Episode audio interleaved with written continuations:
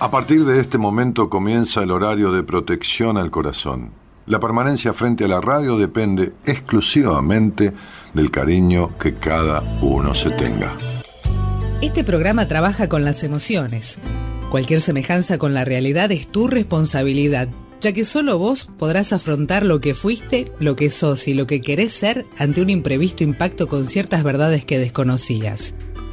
Entendemos que quizás hayas estado huyendo demasiado es hora de dejar de escapar. Gracias por volar con buenas compañías. Con ustedes, Daniel Martínez. Hola, buenas noches, ¿cómo estás?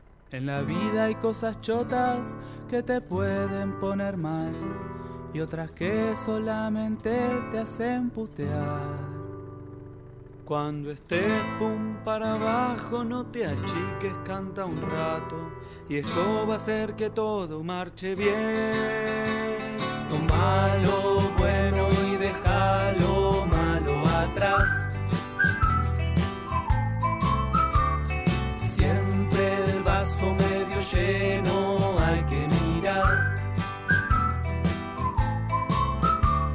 si estás como Elliot Smith, no te dejes afligir. Quizás te estés olvidando de cantar. Y si estás muy deprimido, no seas nabo, sé tu amigo. Junta los labios y empieza a silbar. Toma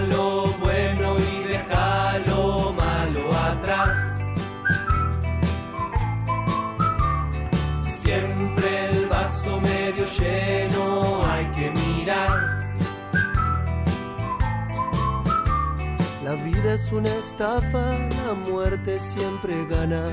Te conviene despedirte con amor. Olvida tus pecados, despedí a tus invitados. Disfrútala porque esa es la que va. Toma lo bueno y deja lo malo atrás.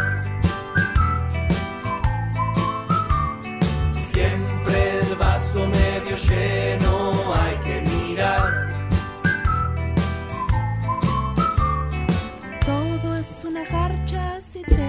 un rato. La muerte es el remate de este show. Pensalo como un chiste y lo vas a entender. Es gracioso que dejemos de existir.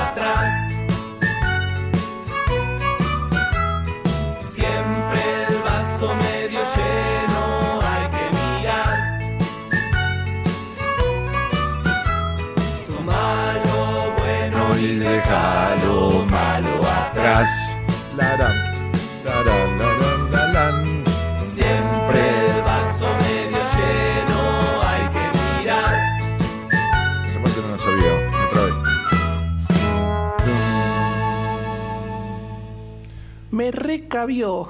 Me recabió, me recabió, fierita. Bueno, ok, aquí estamos. Voy, eh, buenas noches, buenas noches, eh, bonsoir. ¿Bonsoir era en francés? No recuerdo. Si era bonsoir y bonsoir era buenas tardes. Bueno, good night. Y bueno, eh, lo- si ya lo digo en chino, en alemán y todo lo demás, en griego antiguo no lo van a entender, entonces eh, eh, lo digo en los cuatro idiomas que más o menos entendemos todos.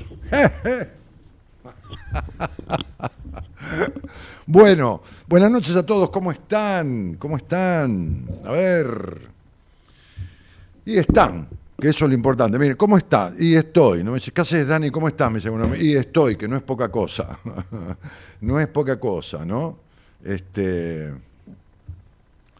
Y bueno, feliz, eh, ahí dice Karina, feliz miércoles, Daniel, hola a todos, Laura Diviase también, Gabriela, eh, dice buenas noches Daniel Martínez y buenas compañías. Anabela también, Juan Pablo González, Anabela Velázquez, Juan Pablo González, que saluda.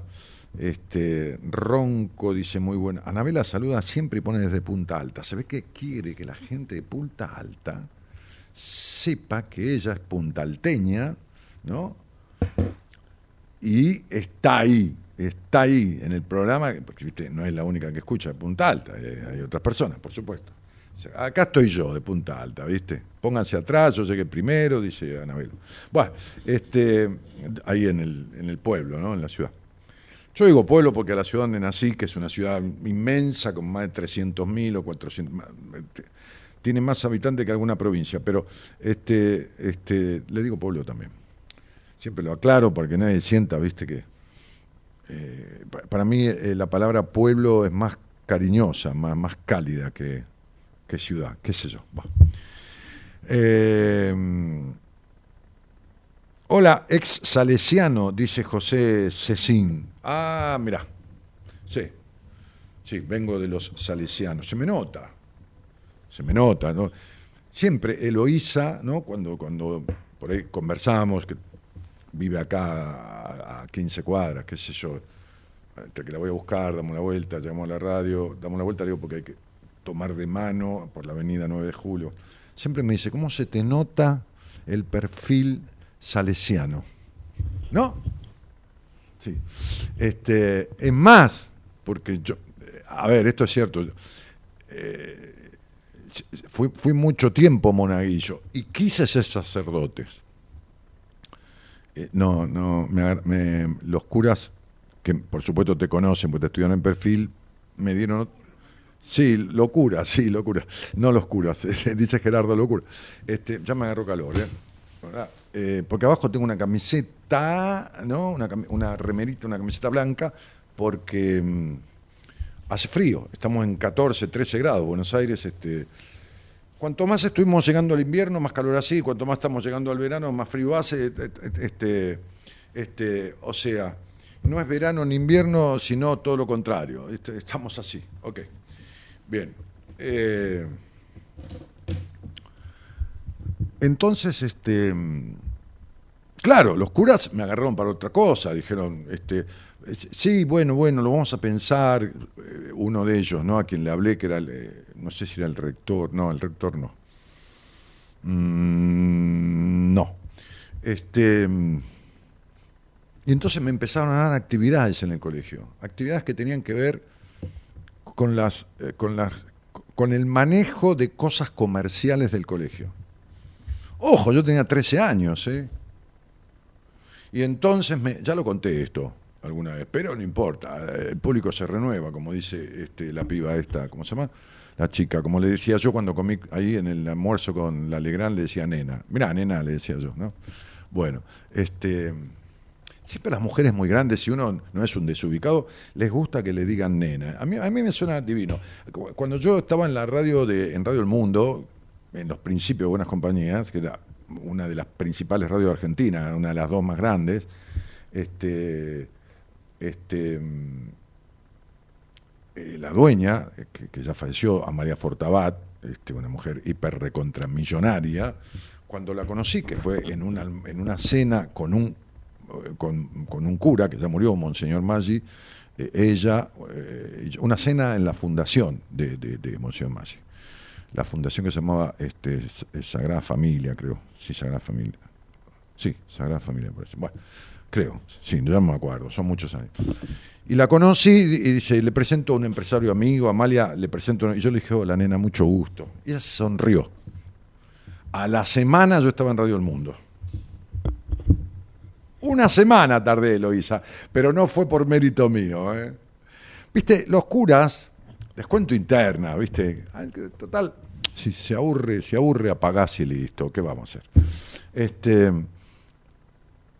en la iglesia, en la iglesia, eh, que, la iglesia inventó la diplomacia. La diplomacia es un invento de la iglesia católica, ¿eh? o sea, entiendan, o sea, invento, diseño, este, qué sé yo, no sé, este, descubrimiento, qué sé yo, llamale lo que quieras. instauración del método. Eh, yo estuve muchas veces en, en reuniones diplomáticas, esto no lo sabe usted. Una vez una señorita que yo conocía, con la cual no tenía nada que ver, por supuesto, yo estuve casi 60 años, 50 y pico de años esperando a que llegara la mujer de mi vida. Hasta ese momento, hasta ese momento me mantenía así, mirá, ves que tengo la estola. Si vos vieras, querida, tengo uniforme de sacerdote, tengo la estola, tengo el, el gorro, tengo un montón de cosas. Porque una vez me disfracé, querida, me disfracé en, la fiesta de un señor amigo, de un amigo, gran amigo mío. El tipo era hipermillonario. No, no hiper, era millonario. Y, y, y entonces, este, le estoy hablando a ustedes, estoy hablando a la productora. Ahí está, vos ponete ahí que yo te veo la cara ahí, nena. Entonces, este, este señor, me acuerdo, tenía una, eh, vivía en una casa, justamente donde hacemos los seminarios. Bellavista, entre Bellavista y San Miguel, zona bacana, la mejor parte de las quintas, y él vivía allí. Era un empresario, parece que metalúrgico, murió ya. Y murió tempranamente, ¿eh? no murió así de anciano ni nada. Bueno, entonces, este, espera que hace un ruido esta máquina, loco, que no sé. Bien. Entonces, este, yo salía con una señorita amiga, amiga también, eh, que era muy bonita, pero muy bonita. No tan linda como mi mujer, pero era muy linda. Eh, que después se ve que, viste, las mujeres me conocen a mí y se fue a Alemania, se fue bien lejos. se fue a vivir a Alemania. Entonces este, salimos seis, ocho meses, nueve meses. Entonces, este, este amigo que me conoció, el, amigo de mi amigo, el millonario, pegó una onda conmigo, el tipo, una onda de puta madre. Él, la señora, tenía unos quilombos. Un día yo estaba en Punta del Este, este, que no me gusta Punta del Este. Fui dos o tres veces en mi vida, cuatro, no me gusta. Lamento por los que le guste, pero es una cuestión de gusto, a mí no me gusta. No sé, no, no, no me, no me, no, no sé, no me hallo en Punta del Este. Bueno. Este, estaba en Punta del Este, este me llamó llorando, angustiado, esto, lo otro, acá, de allá. Cuando llegué a Buenos Aires, porque eran tres días que fui, lo primero que hice fue a la casa de él y me dijo, no, ya se me pasó. Me di cuenta que estaba en pedo el día que me llamó. Porque ahí me di cuenta, me había conocido hace poco, que este se chupaba, se chupaba y le agarraba el pedo melancólico, ¿entendés? O sea, para los que son de otro país, aquí pedo le decimos a emborracharse. Aparte de que se utiliza para lo que un sinónimo de flatulencia, ¿eh? este, o de gases, que se dice este, el meteorismo, ¿eh? que es una acumulación de aire a través de procesos digestivos que pasa por el tubo digestivo, el, el, ¿cómo se llama? El, intestino delgado, grueso, que esto y que el otro, y después se expele. Ok, bien, ok. Entonces, ¿qué vamos a hacer? Este, eh, hay que hablar de medicina, hay que hablar de medicina, hay que hablar de, las cosas son como son, el cuerpo es el cuerpo, ¿qué vamos a hacer? Bien, ok. Entonces este se mamaba y le agarraba un pedo melancólico, una borrachera melancólica. ¿eh? Este, estaba muy drunk. ¿Qué es drunk? La productora, ¿qué es drunk en inglés? Muy bien y, ficaba bébalo, portugués, ok. Entonces, este, la estoy probando porque estoy por renovar, termina el año y o le renuevo contrato o chao, se va. Y entonces yo empiezo a tomar examen a la gente del equipo, todo a fin de año los voy probando así, examen, no se dan cuenta. Entonces, entonces, este, bueno, ¿a dónde había quedado yo? Refresqueme. ¿Dónde había quedado? Ah, que el millonario este hace una fiesta en la casa y me invita. Pero una fiesta, no te puedo explicar qué fiesta. Había como 40 personas. La fiesta era de disfraces y era alrededor de la piscina, una piscina como de 14, 15 metros por 7, 8, toda iluminada, por supuesto, y la casa ahí, un caserón larguísimo y la primera planta de la casa tenía un balcón de punta a punta, pero un balcón terraza, aterrazado, del cual se salía desde todas las habitaciones, se salía ese balcón, pero no era un balcón de un metro y medio, era un balcón como de tres metros, o sea, un balcón terraza. ¿Qué contrató? Contrató un grupo que hacían homenaje a Queen, que vinieron todos vestidos, como se vestían a veces así, tipo este, de la corte inglesa, este, por ahí se vestían los de Queen, hicieron una cosa maravillosa con toda la banda y arriba, todos sentados, cenando de este lado de la piscina y mirándose, una, fiesta de Hollywood, una fiesta hollywoodense. Ok, a mí yo estuve en mi vida en un montón de lugares y decía, yo cómo llegué acá, ¿no? Yo nací en una casa alquilada con mi papá y mi mamá laburantes, honrosamente laburantes, divinamente, buenos viejos los dos, viejos, digo, padre y madre, ¿no? Este, bueno, buena gente, buena gente con sus cosas como todo el mundo, pero buena gente. Entonces, este, este, mm, eh, ven acá usted, venga, porque tengo que tener un referente, tengo que tener un referente, venga, siéntese acá, porque se está por ir de viaje y Gerardo eh, me dijo, me advirtió hoy que cada vez que lo hizo pasa por acá, cerrar la ventana, mira la cámara, o sea, tiene una cosa con la cámara, tiene una cosa con la, con la cámara. Entonces, usted puede hablar. Sí, no, sí, sí, puede hablar, sí, sí, cómo no. Este, usted me va indagando, porque por ahí yo me voy, me pierdo. Sí. Pero no es que estoy viejo, ni tampoco grande. Es que tengo mucha información. Mi historia. Mucha sabiduría. Mi historia no es larga. Eh, son cuatro, cinco hechos, diez, pongamos 16, 18 que he vivido en mi vida. Y bueno, entonces. Por minuto. Entonces, entonces, el tipo se le ocurre hacer una fiesta de disfraces. O sea, que no solo la fiesta de la cena con todo el quilombo del servicio, que esto y que el otro. Mi amigo, que el amigo de él era René Brana, mi amigo, un gran tipo que nos conocimos a los 20, años, yo trabajaba en un hospital y él era eh, practicante, practicante menor o mayor, practicante mayor, ya estaba ¿no? Este, eh, eh, como haciendo la pasantía, ¿me entiende? Es decir, que no es, es pasantía, es otra cosa. La residente. Sí, sí, la residencia, bueno. Muy bien, ¿ve? ¿Ve? Muy bien. Entonces, este, me acuerdo que el Tano Roque Morrone, de apellido, era el jefe de guardia.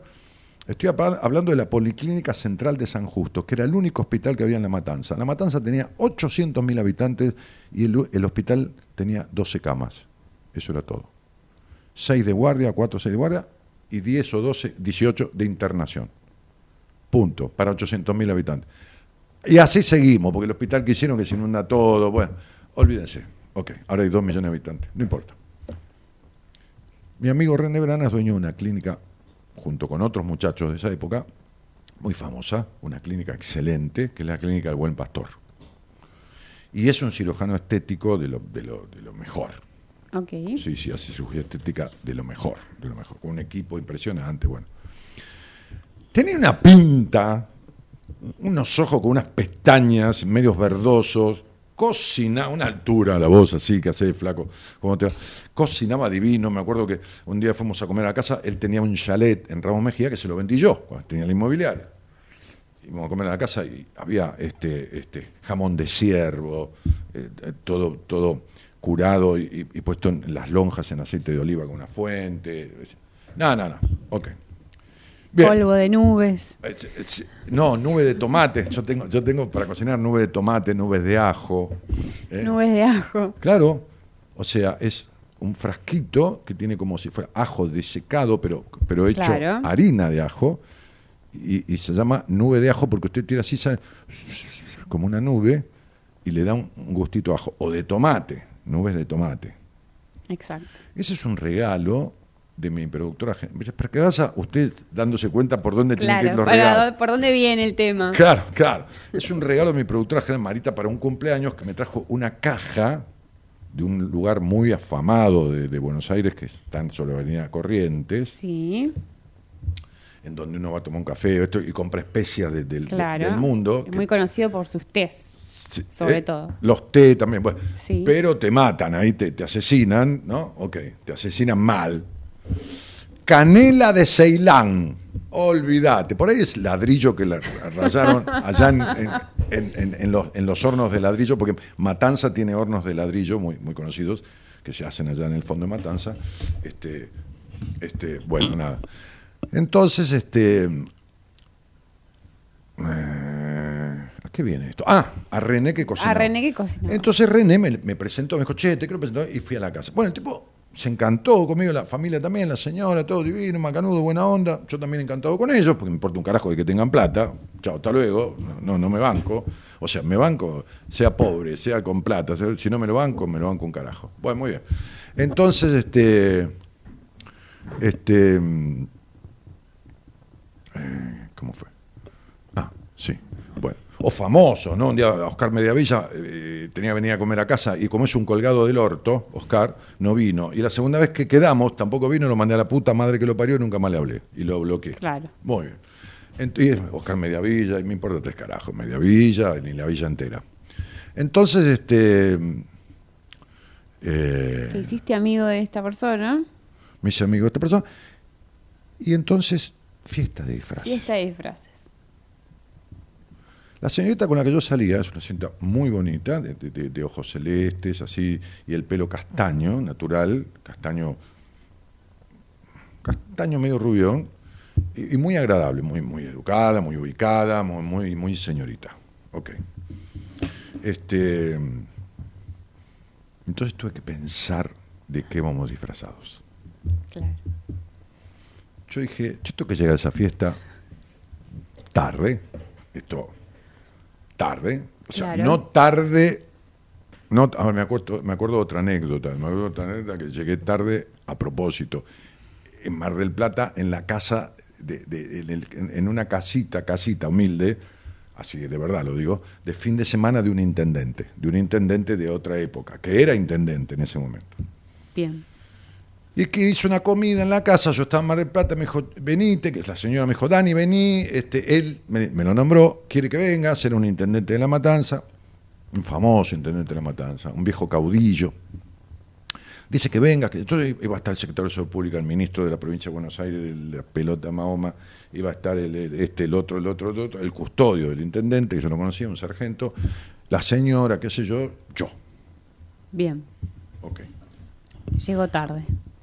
Eh, llegué tarde, pues yo le conozco las mañas, ese viejo, un viejo turro jodido, un viejo jodido como el viejo eh, Mujica, el, presidente de, Uruguay. Viejo jodido, viejo turro, eh, viejo de mañas. Hay viejos que son viejos jodidos, viejos turros, ¿entiendes? No tipos así transparentes, ¿cómo lo puedo decir? espirituales. Claro como no soy yo. Exactamente. no, no, no. Entonces, no, no, no. Jodidos. Jodidos.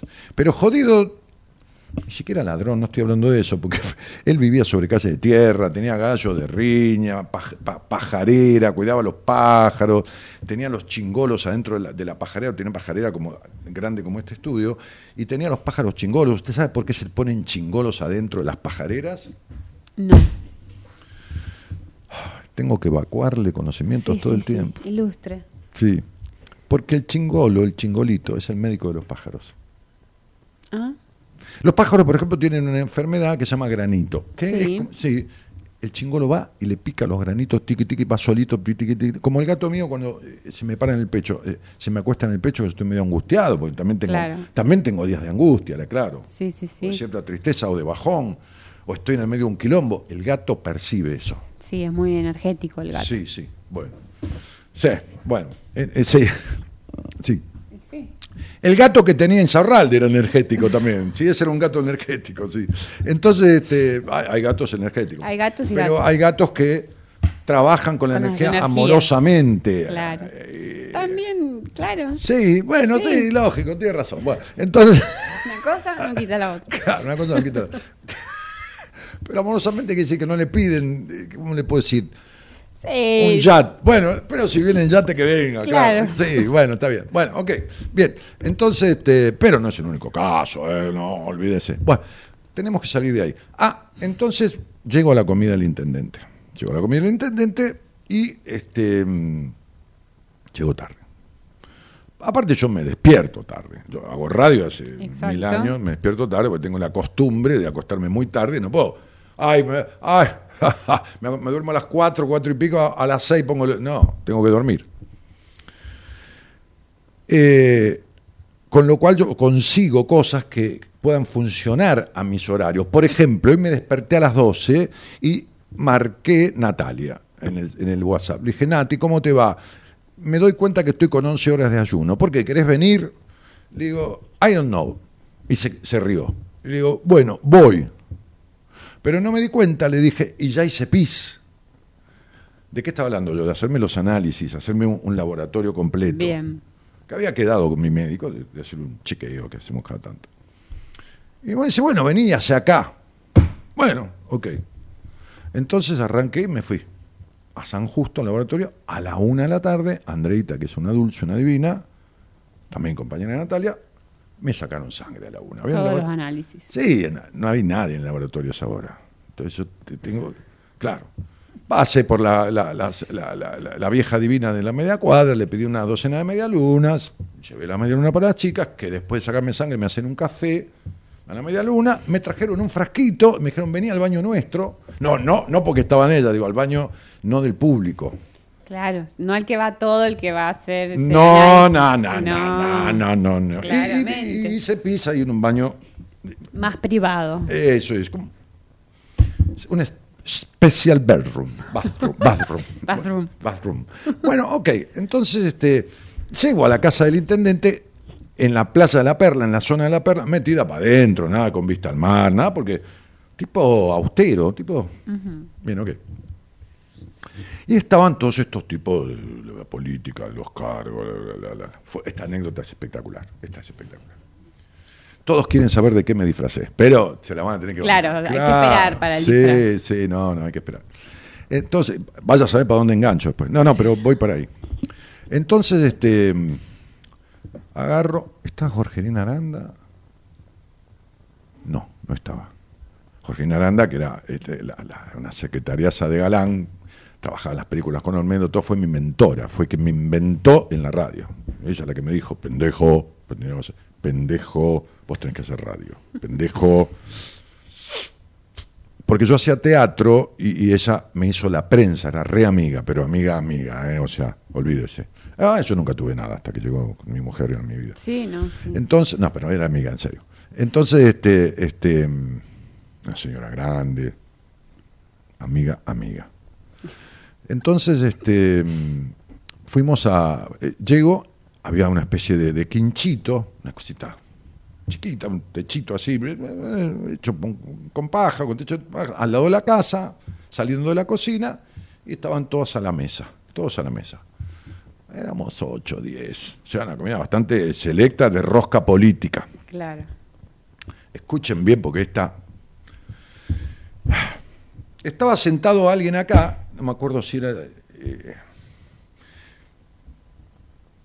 me parece que era el, el- el sargento que era custodio intendente, que era un tipo bárbaro, re amigote, re... Ah, bueno, ok, custodio, con uno solo, pero bueno, no importa. bueno, este secretario de esto, el ministro de la provincia de Buenos Aires, que me acuerdo, ministro de gobierno, ministro de qué cuernos era, el otro, secreta- secretario de salud pública, ya murió, el doctor Einstein, eh, Einstein, sí, así se llama, sí, este, que tenía una clínica privada y era secretario de salud pública. Bueno, bárbaro. Entonces, ya habían terminado de comer. Yo Sí. cuando usted está con jodidos y con un jodido, usted tiene que saber que en algún momento va a venir algo jodido. Pero no, jodido, no estoy hablando jodido los tiros, jodido, no, no, no, No, no. no, no. No, algo que usted tiene que tratar de zafar. Más cuando son jodidos medios perversos. Pero no, perver- no hablo de perversión sexual, ¿eh? hablo de retorcidos, ¿me entiende?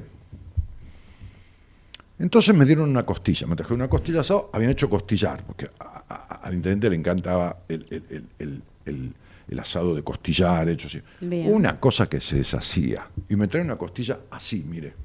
Sí, 20 centímetros, de costillar, ¿no? Hecho entero. Va, partido en un par de partes, pero bueno. Y empecé a comer. Yo no soy de comer lento. Comí despacio, estudiando el clima, comía un pedacito, yo me lo hubiera devorado todo así, un pedacito de pan, tomatito, agarré de ahí, puse tingui tingui, vinito, Navarro Correa en ese momento, bien. Somos pobres, pero tomamos bien. Claro. ¿Sabe qué pasa? Como decía un ex futuro suegro mío, eh, eh, ex futuro suegro porque yo estuve por casarme con la hija. Bien. y después no nos casamos. listo, No se chao, casó. No, no, no. No, porque yo estaba esperando que llegara la mujer de mi vida, ¿entiendes? Exacto. Entonces, aparte, no tuvimos nada. Mientras salimos, nada. No. Entonces se cansó. Dijo, no, pero que, que- escuchame una cosa. que- Te quería casar. y yo dije, no, si no me caso, no.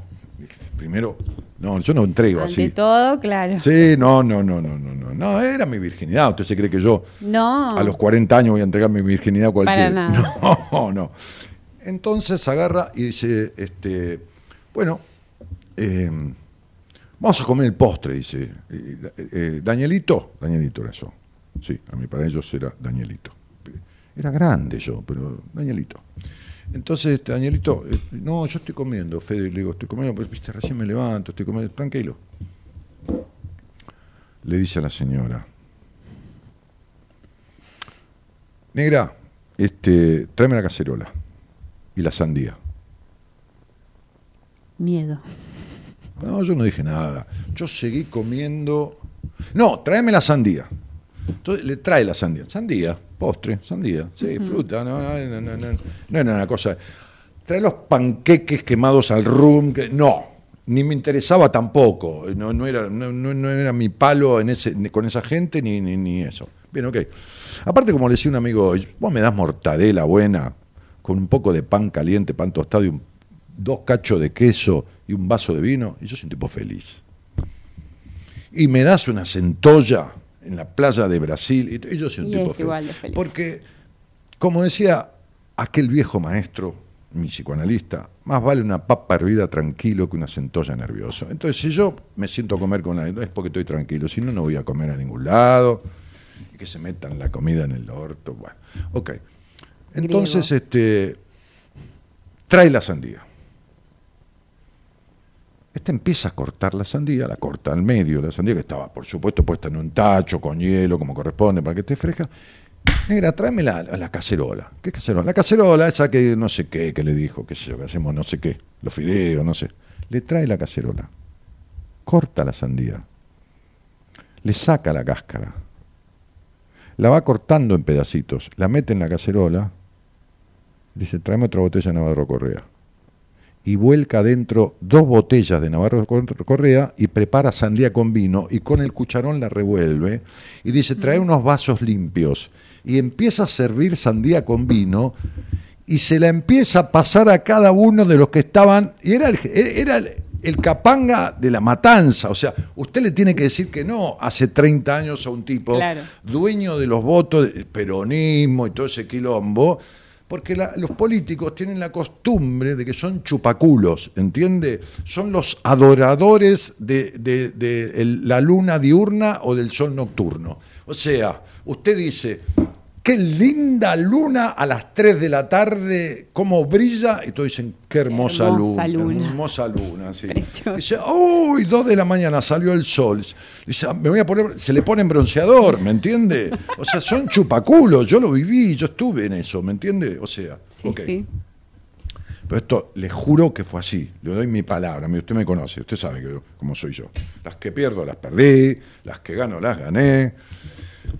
Este, un día yo salía, eh, eh, llegaba a Ramos Mejía con mis amigos y se cruzan todos unos pendejos rompepelota, éramos pendejos nosotros también, y había unos peticito. Le dije, déjame el peticito a mí que me voy a divertir un rato. Era boxeador. Me cagó a trompada. Me cagó a trompada. Tenía 18, 19 años, boxeaba, yo tenía 20, 21. Alcancé de brazo, el tipo me esquivaba, puna, me da un gancho y me da un Fuiste. cachetazo. Me, me cagó a trompada. Listo, chao. Porque la técnica, ¿no? La maña puede más que la fuerza. O sea, no es que me cagó a trompada, porque no me, no me tiró, no terminé desmayado en el piso. Pero no te divertiste un rato. No, no me divertí. Bueno, está bien. Las perdidas son perdidas. Claro. A ver, ¿me entiende? Bien. Entonces empieza a pasar los vasos de, de- de sandía con vino. Sandía con vino, está el mito de comer sandía con vino te morís. Claro. Hay un mito. Comer sandía con vino te morís porque dice, la sandía se endurece en el estómago produce un paro digestivo, esto produce la afluencia de sangre, a la mierda del corazón, a la mierda todo, te cagaste muriendo. Sí. La cara de los tipos. Pero no es de los tipos, del secretario de Salud Pública. El tipo era médico. Pero un médico también le cabe, porque es un ser humano, le cabe el mito. Claro. ¿Me, me- me entiende? Sí, o sea, sí. hay científicos que no creen en ningún dios, porque los tipos van el bim bam, esto, y hay otros que son recreyentes. Y, y- el otro día veía un médico yo que abrió un cerebro eh, de plástico y dijo, la fe mueve esta parte del cerebelo y contribuye la fe en algo, por ejemplo, la fe en Dios, a la mejoría a ciertas hormonas que, que, que ayudan y que- que- que, estimulan a tu propio tu sí, que estimulan creencia. al organismo y esto colabora, un 5%, un 10%, no importa. Bueno, ok. Entonces, este le pasa...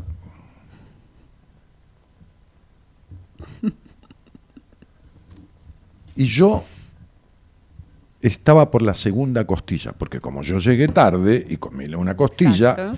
Le digo, no, yo quiero otra costilla, no, no como chorizo, no como nada, porque voy a comer dos costillas de asado. No, no, no, no, no, no, no. Estaba por mi segunda costilla. Despacito. La costilla se deshacía sola, cuando usted la, la pela que se sale del hueso, entonces yo la cortaba, la fileteaba, iba comiendo un pedacito. Lento. Sí, lento. Ah, bien. Más lento no se puede. Entonces, este uno, hijo de puta, que creo que era el secretario de prensa, me parece, de la municipalidad. Creo que era el secretario de prensa, sé el nombre, pero existe y tiene un cargo ahora. No es que tengo miedo, es que... no, no, Innecesario. pero- innecesario, sí, ¿para qué? Este, si le tuviera bronca, lo nombraba. Tampoco lo estimo, pero eh, neutro. Entonces, este, empezaron a comer sandía con vino, tiene que ver la cara. Y el intendente, primero que todo, le importaba tres carajos al viejo. Mandó para adentro, pero, pero era así, era así, un tipo así. Entonces, este, claro, se terminó la costilla. Te tocaba el postre. Pocas veces en mi vida yo estuve genial. Que yo tenga conocimiento, que tenga vida, que me sirva, que haya leído algunas cosas, que haya estudiado otras, que tenga dos, tres, cuatro títulos, no importa eso.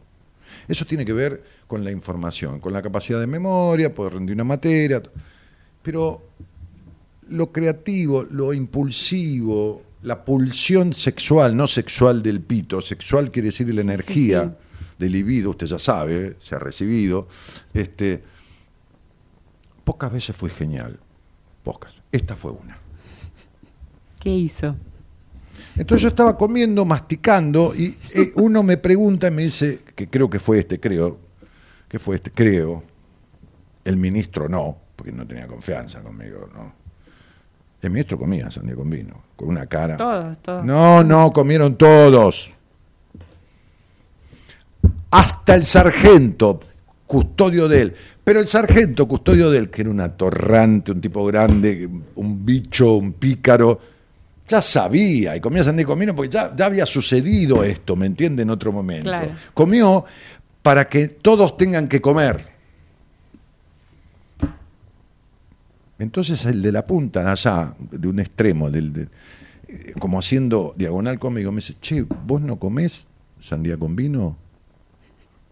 Y yo creo que el Señor y los santos, también en ese momento yo con Pitágoras creo que no tenía nada que ver, pero también creo que andaba por ahí Pitágoras para, para mandarme sus, sus, efluvios de, de- de- de numerología, contribuyeron a que yo, cuando me dice, ¿vos no comés sandía con vino?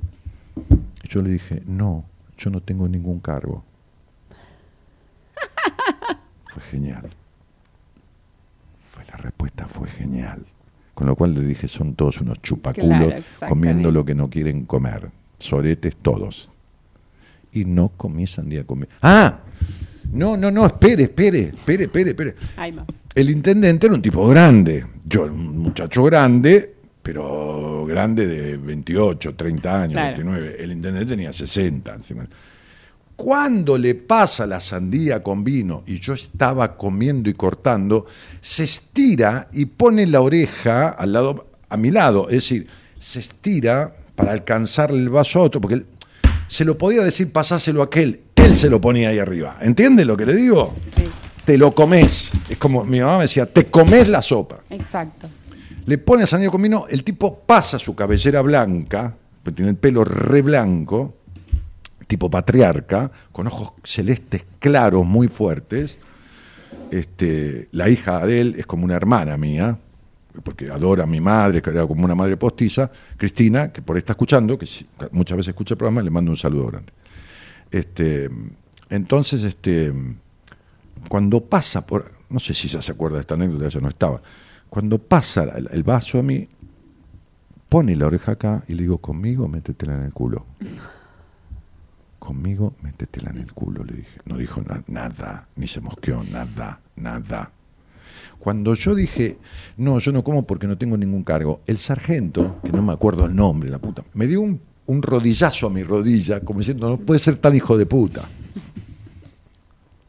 Volvemos a la fiesta del amigo ¿De millonario. qué él se disfrazó? Entonces yo digo, me tengo que disfrazar de algo, tengo que llegar tarde. Llegaste tarde, ajá. Sí. Entonces le dije a la señorita, alquila dos, eh, cosas, ¿cómo se llama? dos disfraces. Bueno, ¿dónde hay una casa? Ella era de, otra localidad. Bueno, acá en Ramos hay una que es buena, qué sé yo, yo vivía en Ramos Mejía, le estoy hablando. Hace 17 años que vivo en la capital, 16, 17 años, estoy hablando muy atrás. Y entonces, este, bueno, ¿qué, qué alquilo? Para vos, uno de Gatúbela. Cuero, todo, buen físico, muy buena cara, pelo largo, ojos claros.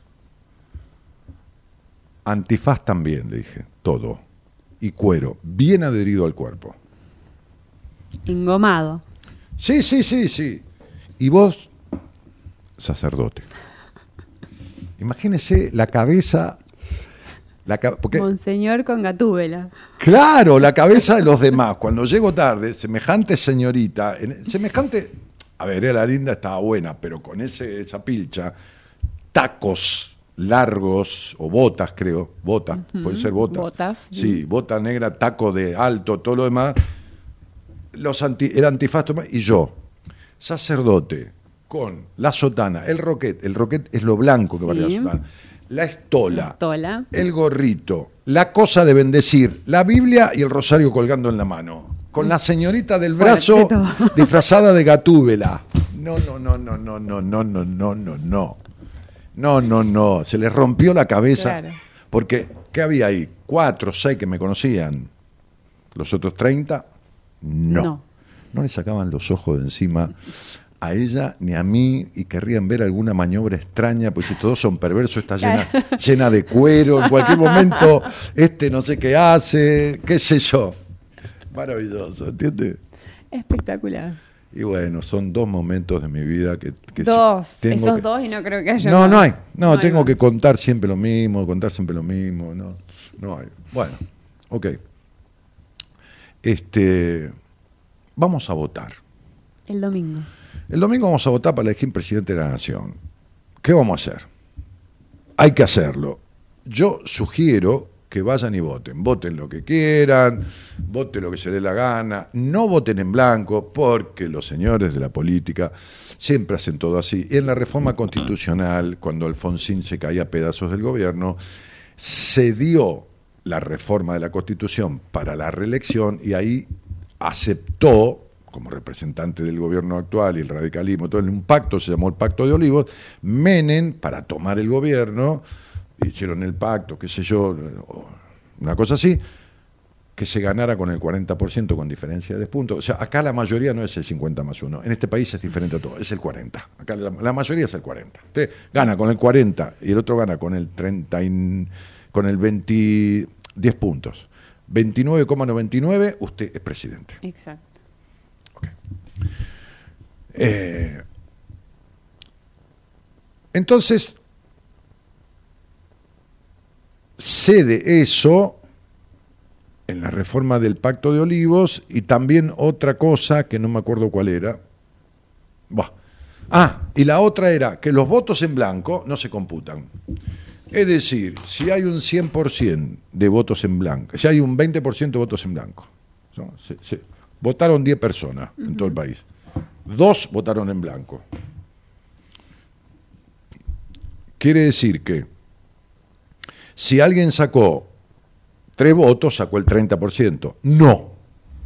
Se sacan los dos votos en blanco, no se ¿No se cuentan, y se toman esos tres votos sobre los 80, so- so- sobre los ocho votos que quedaron. O sea que sacó el 27%, el, el- el- el- el- ¿entiende? Sí. No, eh, perdón, 8 por 4, 32. Claro, el 30%, el, el 3 de, de 8, 24, 3, el- la mitad sería 4, 50, 40 y pico por ciento. 4 por 8, 40 y pico por ciento. Cuando en realidad es un 30, porque son tres votos sobre 10. Claro, sobre 10. No, los blancos los sacamos. ¿Para qué? Para que más rápido junte el 40%, ¿me entiende? Con Sí. 30 y pico de votos, el 30 y- 33 votos sobre 10, 35 junta el 40% y es presidente con la mayoría que no es mayoría. Bueno, no, por ahí no entendieron. Votos no- en blanco, tampoco. no, tampoco. Si votan en blanco, cagaron. Favorecen al que va primero porque acumula porcentaje, porque sus votos en blanco no son tenidos en cuenta. Pero esta noche vamos a votar otra cosa. Esta noche vamos a votar a quién elegirías de tu vida y le pondrías el voto. De tu vida histórica, pasada, no un presidente, no un político, de todo lo que conociste en todo el tu tío, tu abuelo, tu- el novio, el, el marido, el amante. Tus el- contextos, tu vínculos. contexto, el profesor de, de- de lengua o de historia o de, de geografía, qué sé yo, la enfermera que te cuidó. ¿A quién le pondrías el voto? O sea, vos imaginate que vos vas a elegir un presidente, un tipo que va a intentar presidir este quilombo, un tipo, una tipa, también una señora que es candidata, hay dos señoras que son candidatas, y hay tres varones, ok, y, dos mujeres. Este, con lo cual vos vas a elegir quién va a gobernar el país, el lugar donde vos vivís, y estás poniendo en esa. Bueno, acá lo mismo. ¿En quién, ¿En quién de tu entorno, no para la economía, no para la inflación, pondrías tu vida en sus manos por los próximos años? Puede ser alguien que se haya muerto, puede ser alguien que esté vivo, puede ser alguien que conozcas, puede ser la profesora de piano, qué sé yo. ¿A quién votarías en la vida, no en el país, en la vida y por qué? ¿A quién votarías en la vida y por qué? ¿A quién votarías en la vida? Vamos a ponerlo ahí. Vamos a ponerlo en Instagram. ¿Y por qué? No para presidente. No el, el voto, que, ¿cómo se llama? No me acuerdo. Eh, otra aberración. ¿Qué es el voto? Constitucionalmente, ¿qué es el voto, señora? ¿Un qué? Un derecho. Muy bien, muy bien, muy bien. Que incluso para las mujeres existe a partir de hace 60 o 70 años, porque antes no podían votar las mujeres. Acá, en otro lugar del mundo tampoco. Bueno, ok. Este, En algunos todavía no votan. en, otro- en otros todavía no votan. Bueno, ok. ok. Sí, esta pelotudez que no entiendo yo. Bueno, no importa. Este, un derecho. Constitucionalmente el voto, porque uno tiene el derecho de votar. Exacto. Entonces yo, una vez que escribí una carta al presidente de la Nación de turno, hace muchos años, le escribí una carta, este, y se publicó, la carta la publicó, no sé si Clarín o La Nación, no me acuerdo. Me la comentó en ese momento un tipo que tenía un cargo de la Inspección de Justicia de la Nación, que era un abogado, me reuní con él y todo lo demás. Entonces yo decía, eh, como, como muy articulado, co- con una redacción muy acorde al tipo de carta, no, no, no me acuerdo, que, es, que la acción de votar constituía la tremenda paradoja de que un derecho fuera obligatorio. Exacto. sería. Usted tiene el derecho de venir acá si quiere y si no quiere, pero si no viene un día la ha hecho. Entonces, entonces no es un derecho. es- si no viene un día tiene una multa. No es un derecho, es una obligación. O sea, el voto es obligatorio, es un derecho obligatorio. Entiendan, entiendan ya cómo está hecho mierda esto desde todo lugar y cómo la cabeza no registra estas cosas.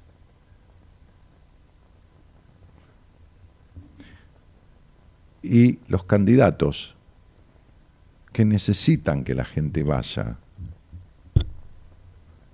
y que no vote en blanco, por eso sacaron el voto en blanco, no le dicen a la gente y no dicen y no declaman y no no en la Cámara de Diputados, los diputados, los senadores, la, la puta madre que lo parió, no dicen que es una contradicción absoluta que un derecho sea obligatorio.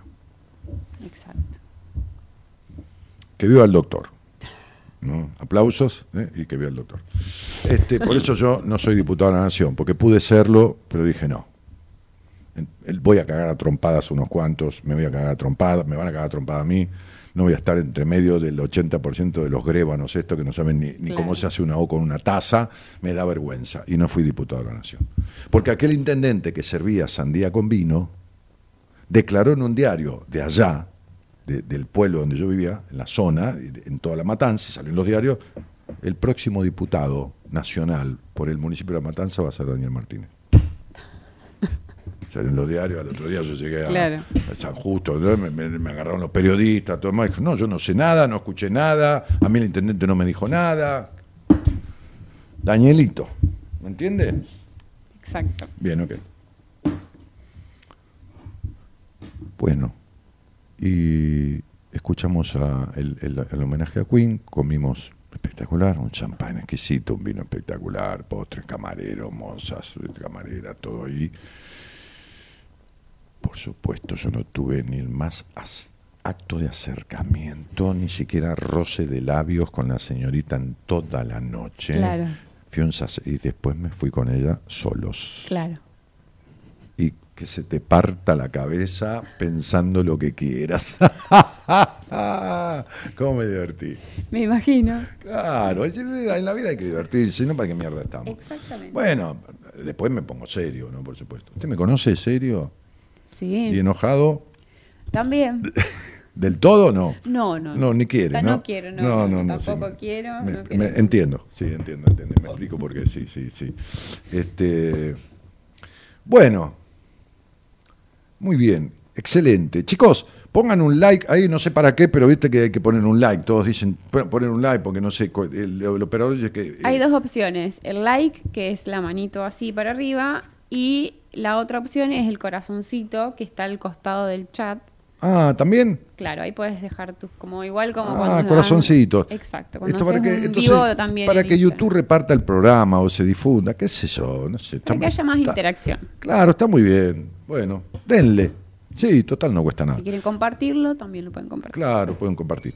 Bien, entonces, este, también dejen un mensaje eh, de voz en el WhatsApp. Total no, no les compromete. van a votar por alguien de la vida, no por alguien, no para presidente, ni por un presidente muerto, ni por no, no, no, no, no, no, no, ni un político de otro país, no, no, no. Es, Alguien es significativo sería. significativo para tu vida, que vos lo elegirías para que rija tu, no rija de órdenes, que rija, que acompañe tu vida, alguien de tu vida.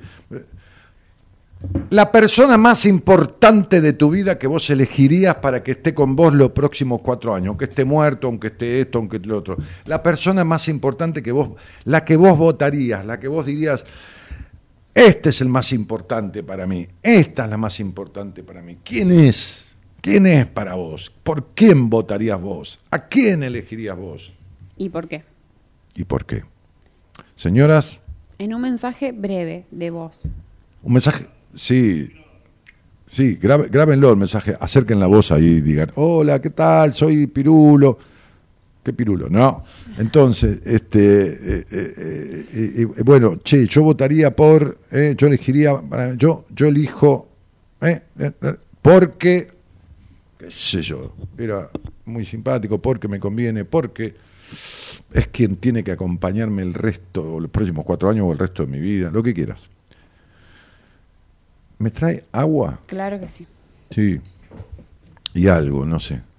Usted haga algo, mire, haga algo. Usted que ya, me acompañó mucho, me acompañó, se merece se merece mi gratitud.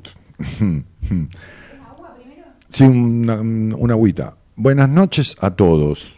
Gracias por la bancar, que estuve de anécdotas para distender un poco, porque saben que este a mí me, me- me- justo justo el operador cuando yo llegué estaba pasando un tema de Cacho Castaña, de mi Argentina y todo esto. A mí me duele en mi país. No es este país, es nuestro país. En Argentina solemos decir este país. Cuando yo estaba en televisión, había gente que decía, venía en, la TV pública, decía, ¿por qué este país? Y yo decía, no, nuestro país. Nuestro país. No importa si naciste acá, si no naciste, si sos adoptivo argentino, si sos inmigrante y tenés nacionalidad peruana y vivís acá, este es tu país. Y me duele mi país en el estado en que está. Me duele haber sido una de las tres o cuatro más grandes potencias del mundo. Del mundo, cuando existía Estados Unidos, Rusia, Japón, todos, existían todos, ¿eh? Sí, o sea, hace 100 años, ¿eh? Ok, y eran potencias, ¿eh? No es que, no es que eh, nosotros estamos bárbaros y ellos eran pobrecitos. No, ellos eran potencia mundial y nosotros estamos a la par de ellos, entre las primeras cuatro, cinco, seis potencias del mundo. Ellos siguieron siendo potencia. Nosotros estamos en el puesto 60, 70, 80 del mundo, con, con un 40% de pobreza. Me duele mucho, me jode mucho, me enoja mucho.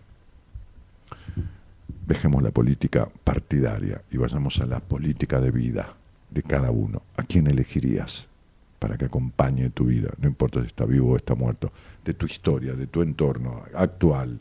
¿A quién elegirías? Buenas noches a todos. Gracias por estar.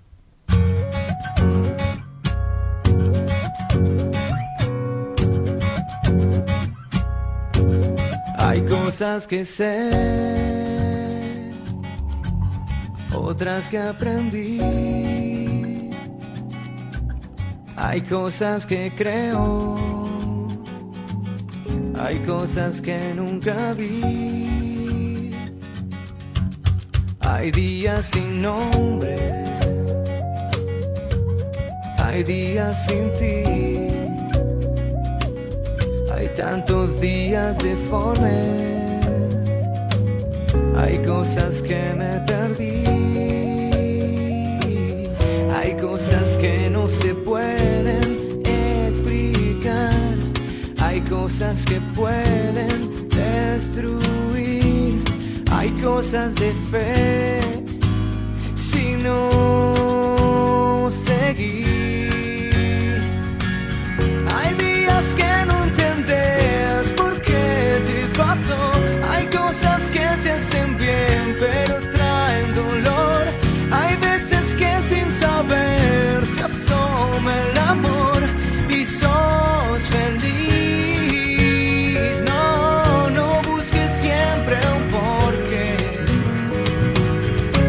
Cosas pasan por algo.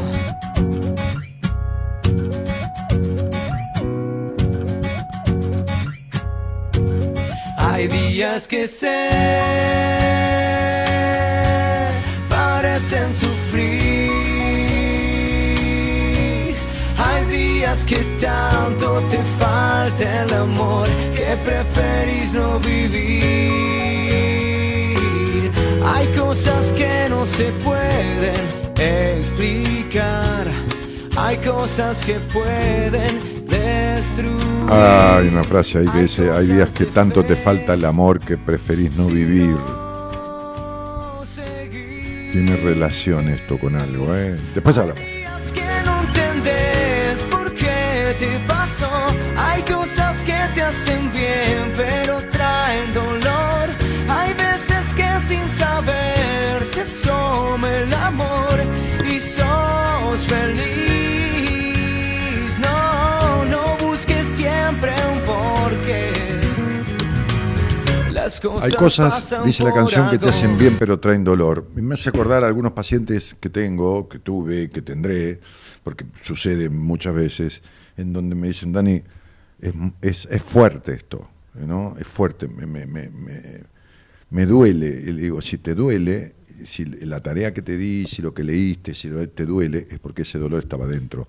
Nadie puede hacerle doler a alguien que no tiene dolor dentro. No estoy hablando del dolor físico, estoy hablando del dolor emocional. Entonces, la tarea que yo le doy le desencadena un dolor que ya estaba, pero es necesario extraerlo, es necesario eh, procesarlo, es necesario que se dé cuenta, es necesario que, que, que- que haga una catarsis, que, ponga en palabras eso, si no, no, no, si no se queda dentro y se queda, se sigue pudriendo. Entonces hay cosas que hacen bien pero causan dolor. Es excelente esa frase. Y lo sé por mí cuando yo tuve que, también eh, eh, sentir dolor por descubrir cosas mías de mi vida y- y lo que me pasa con los pacientes. Entonces, este, bueno, nada, pero lo bien que después resulta, el resultado que da. Ok, este, eh, ejercer el legítimo derecho de votar, claro, dice Erika, ¿no? Bueno, eh, Mario Eugenia, súper tema y muy cierto, fuerte la letra. Ah, está hablando de la canción que abre el programa, creo. Grande Cacho, me hace lagrimear este tema, es difícil digerir esta situación en los 71, dice Jorge Delía, un gran amigo este, de la barra de mis amigos. Eh, Juan Pablo González que dice buenas noches. Dani, no será Juan Pablo González mi ahijado, ¿no? No. Tengo un ahijado se llama Juan Pablito González. Este, Anabela, Dora y Eleni Barra dice buenas noches Daniel. Ana Kroll dice hola Dani, desde Catamarca te escucho, soy Ana. Gabriela Candal que también saludó. María Pichimil que dice buenas noches Dani, Elo y Gerardo. Graciela Martínez que dice hola Dani, buenas noches. Marta Edwards que dice Dani, buenas compañías. Dice Monseñor Maggi, me casó Nuestra Señora del Carmen, donde ahora está Roberto. Ahí me casé yo. Monseñor Maggi llegó a esa iglesia, eh, el obispo me lo presentó, me dijo, ayudarlo a este cura a poner en marcha, eh, que se instale, en el sentido de que se conozca, conocer gente ahí, este, de, la comunidad de Ramos, tampoco era tonto el cura, ¿no? Eh, era monseñor aparte, monseñor sin ser obispo, o sea, como, como un comisario sin comisaría, va. Y Roberto, Roberto Escardamaglia, es un amigo, que en ese momento era, era diácono de la iglesia, era, y después me casó a mí. O sea, yo me casé con mi mujer en esa iglesia, Nuestra Señora del Carmen de Ramos Mejía, que está frente a la plaza central de Ramos, digamos, este, que es donde se casaron mis padres. Así que ahí me casé yo también. Anabela Velázquez dice, ja, ja, ja, nací en Caballito, pero un amor me trajo a Punta Alta hace más de ocho años y es un lugar muy tranquilo, con lugares bellos y alrededores, Sierra de la, sí, Sierra de la Ventana conozco, Monte Hermoso conozco, Monte Hermoso veraneé, Enreta veraneé, este, Pehuenco, este, mi padre hizo el servicio militar en, en Punta Alta, así que bueno. Eh, ¿Qué más?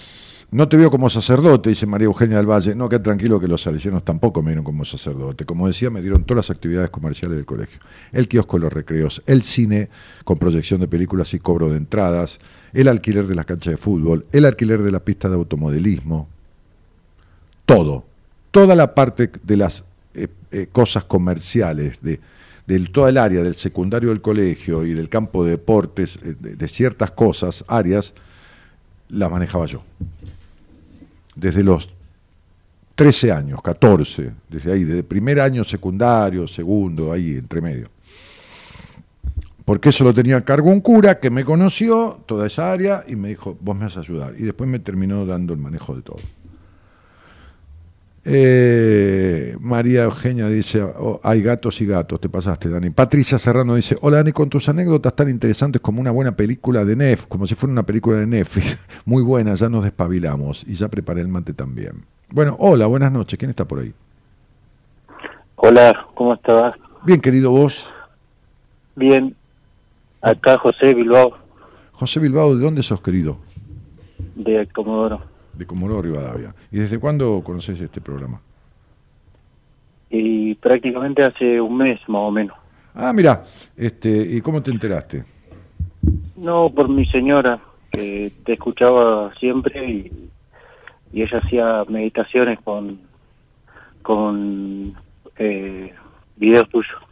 Ah, mira. Ah, con, con los audios, las cosas, los cuentos que yo grababa. Correcto.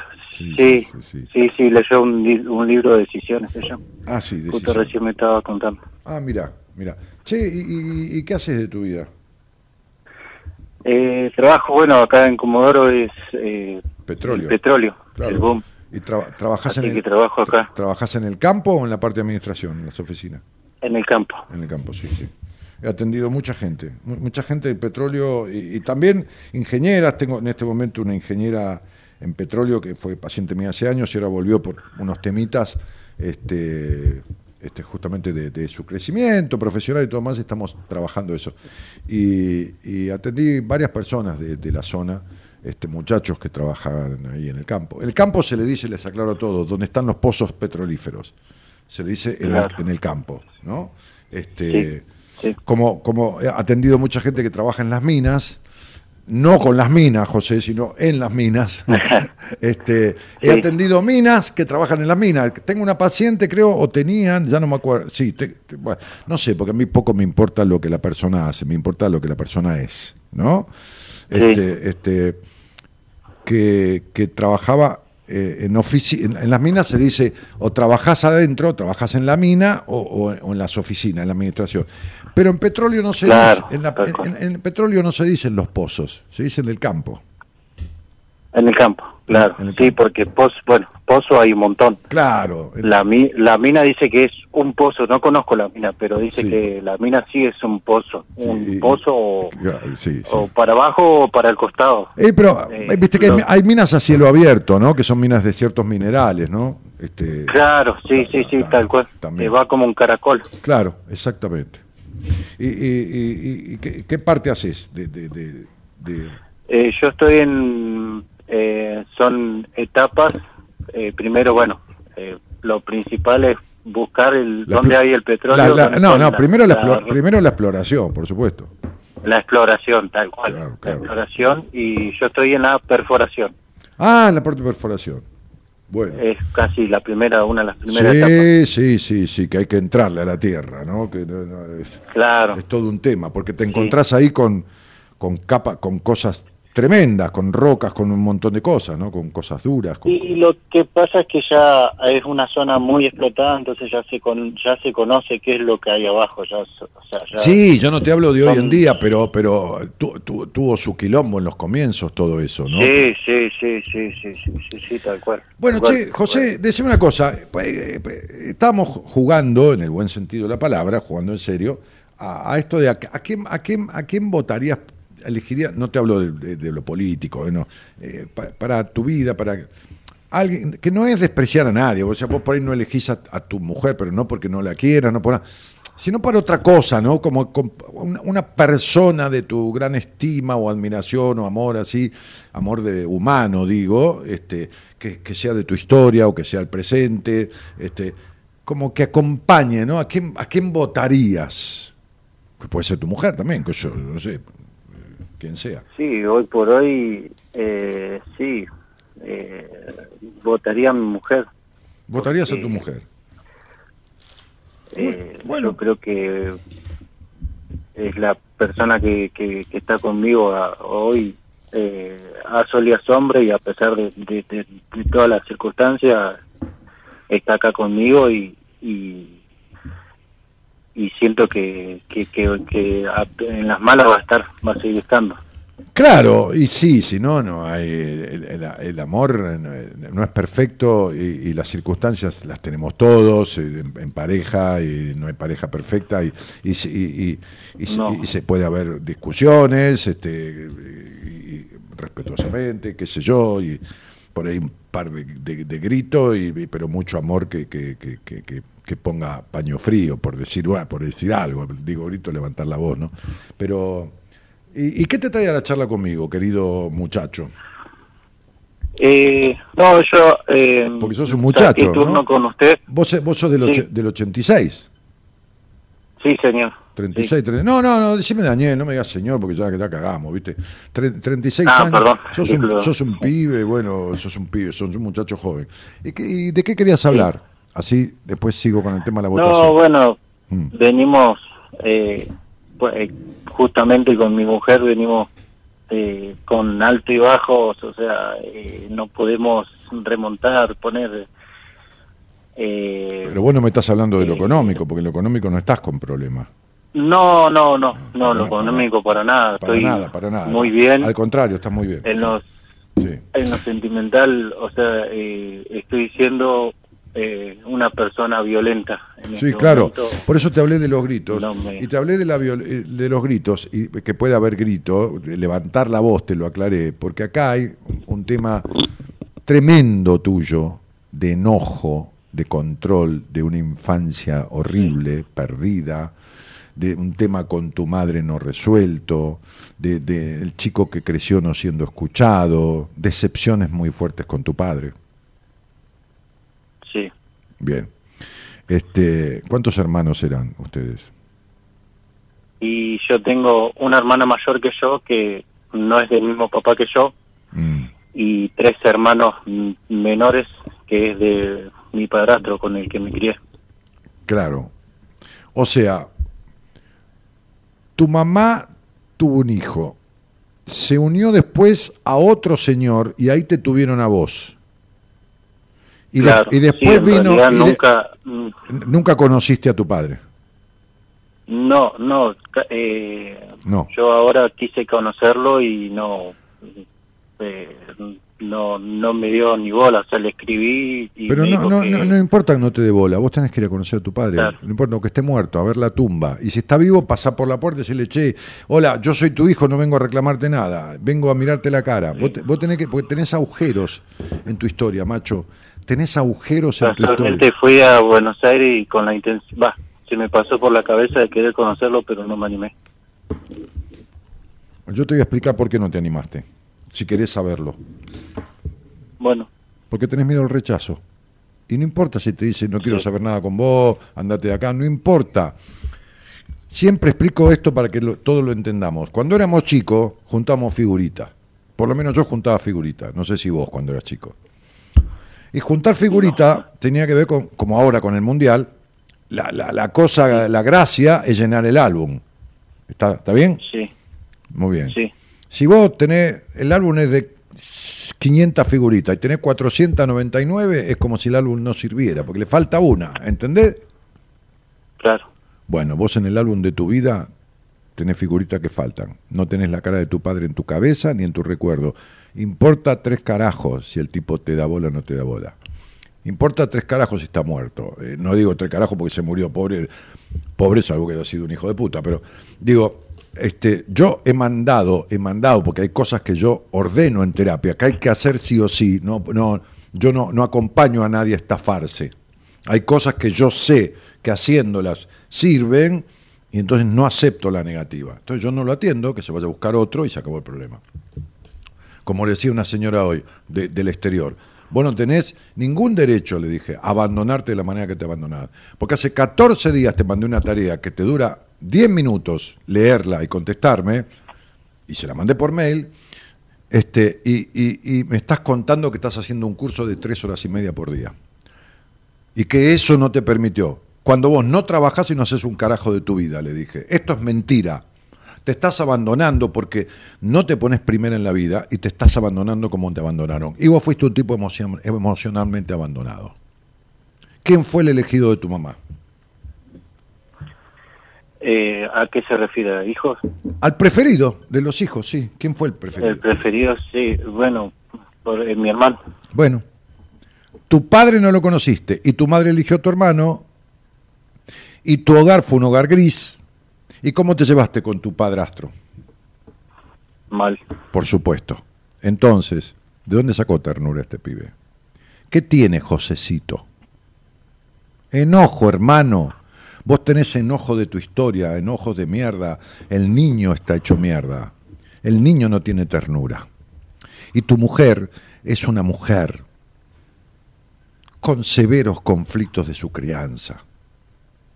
Severos conflictos en su crianza. Tu mujer tuvo una crianza restrictiva, castradora. Tiene cuestiones con su padre que no resolvió nunca. Si no, no tendría que estar cinco minutos con un tipo como vos. Pero no porque vos seas mala persona.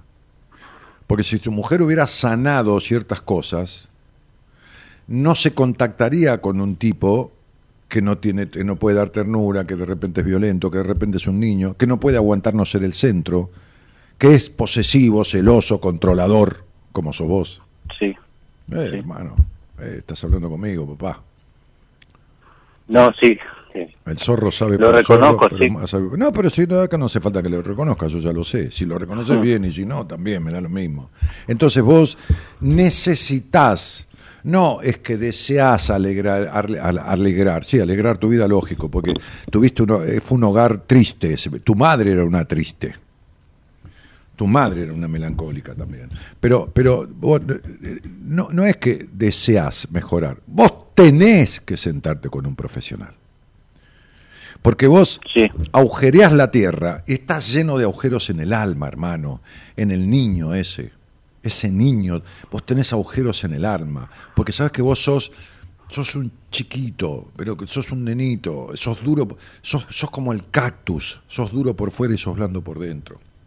Te morís por un te quiero, por un abrazo, por una palmada, por el abrazo de un amigo, por decirle te quiero hermano, te quiero amigo, y no podés, no- no- sos un duro, ¿entendés lo que te digo? Sí. Y bueno, boludo, ¿y qué te cree? ¿Que la vida es hacer pozo de petróleo? ¿O ser doctor en psicología? ¿O consultor psicológico? ¿O numerólogo? Eso, eso es un carajo. Eso es lo que haces. ¿Para qué mierda te sirve la plata? ¿O para qué mierda me serviría a mí si no me junto con mis amigos el, viernes que vamos a comer y, le digo los quiero mucho y no le digo a mi mujer dame un beso que, eh, antes de irme porque por ahí me muero en el camino o se muere ella? ¿Para qué mierda? Eh, Yo no soy un tipo millonario, pero, pero, pero tengo un buen pasar. Trabajo desde que tengo, qué sé yo, 13, 14 años, que me gano un mango, este, y, no sirve para nada.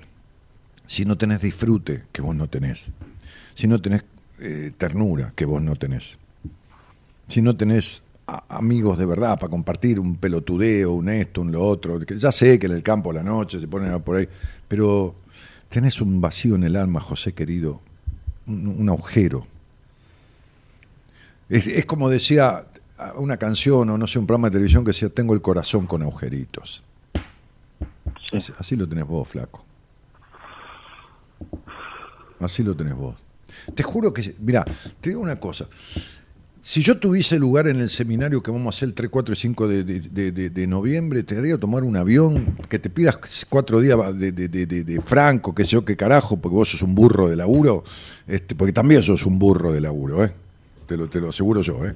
Este, este, no un burro. Sí, es que No un burro en el laburo, sos un burro de laburo, agachá la cabeza y laburá, ¿entendés? Sos como un buey. sí, Sí, es sí. que es que eh, uno se, se, se crió así, ¿no? No, no, no, pero no, porque tuviste, que porque tuviste una infancia de sacrificio, pero te, pero, te, pero te vivís sacrificando en la vida, no, no tenés capacidad de disfrute.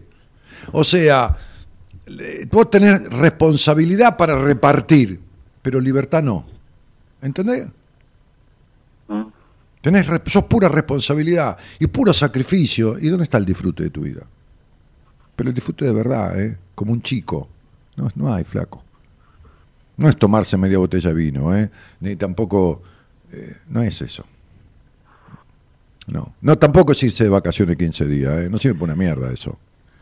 Porque 350 No. días laburar como un buey y tener 15 días de vacaciones no sirve para una mierda. No, es tomarse un café, un helado en el cordón de la vereda, no importa, no hace falta champagne. Es, eh, de cierta manera, disfrutar de la vida en lo cotidiano. Algo, con un plato maní, con cagándose de risa un poco, jugando a, la, a la escoba de 15 con tu mujer. Tu mujer tuvo una infancia de mierda. ¿Entendés? Este, este, por muchos factores, no sé si ya lo sabe o no, pero, pero, pero yo estoy- te lo aseguro eso. Y vos también. Y en vez, de, en vez de acompañarse los dos en tener una vida diferente a la infancia, se siguen produciendo los dos lo mismo que vivieron en la infancia. Infancia de mierda, vida de mierda. Sí, a veces me- no, nos ponemos a pensar que, que por ahí tenemos todo y, y- No, que no tenés... y no, no, no, no, podemos... no. Escúchame, escúchame, yo escribí ocho libros, negro, no, no es para que leas ninguno. En uno de los libros, No, sí. en uno de los libros escribí una frase que dice, si lo único que tenés es plata, entonces no tenés nada. Y vos no tenés nada. No importa tener lo que querés. Escucha bien lo que te voy a decir y corto. Sí. No importa tener lo que querés, importa querer lo que tenés. Y vos lo que tenés no lo querés. Ni las cosas que compraste, ni la mujer, ni tres carajos de nada. Ni a vos mismo. Porque vos a vos mismo tampoco te querés. Si tuviera un puto lugar, te haría tomar un avión que te cuesta un carajo a vos, por lo que vale, que es caro, pero te cuesta un carajo, y te haría venir tres días, nada, más que tres días para estar con nosotros. No tengo idea, porque yo creo que el seminario está cerrado. Cerrado quiere decir la cantidad de gente, creo, no sé, porque yo no, lo manejo, lo maneja mi productora. Y te haría traer un, tenerte conmigo laburando tres días ahí, 30 personas más y la gente de mi equipo, porque necesitas un shock de transformación, un baño de, de, de, de, de- ¿cómo te puedo decir? De- necesitas tres días de vivir como un niño y que salga un montón de mierda y que ese niño aflore desde su emoción, desde el llanto, desde el disfrute, desde todo, ¿viste? Después puede ser que haces terapia con alguien, pero bueno, no sé. Cualquier cosa me escribí, le escribís a mi productora, qué sé yo, en Instagram. No te puedo decir más nada. Sí, y tengo un programa de- igualmente un yo pro- tengo una sesión ahora eh, con usted. Bueno, está Así bien. que, bueno, lo, lo hablamos. Si tenés una entrevista conmigo. voy a. ¿Cuándo, ¿Cuándo tenés la entrevista conmigo? El 26. Bueno, entonces dejá que estamos acá. Escucha el programa y divertite un rato. Chao, negro. Te mando un beso, José. Bueno, gracias. Chao, chao, chao, chao, chao, chao, chao. Chao, chao, chao,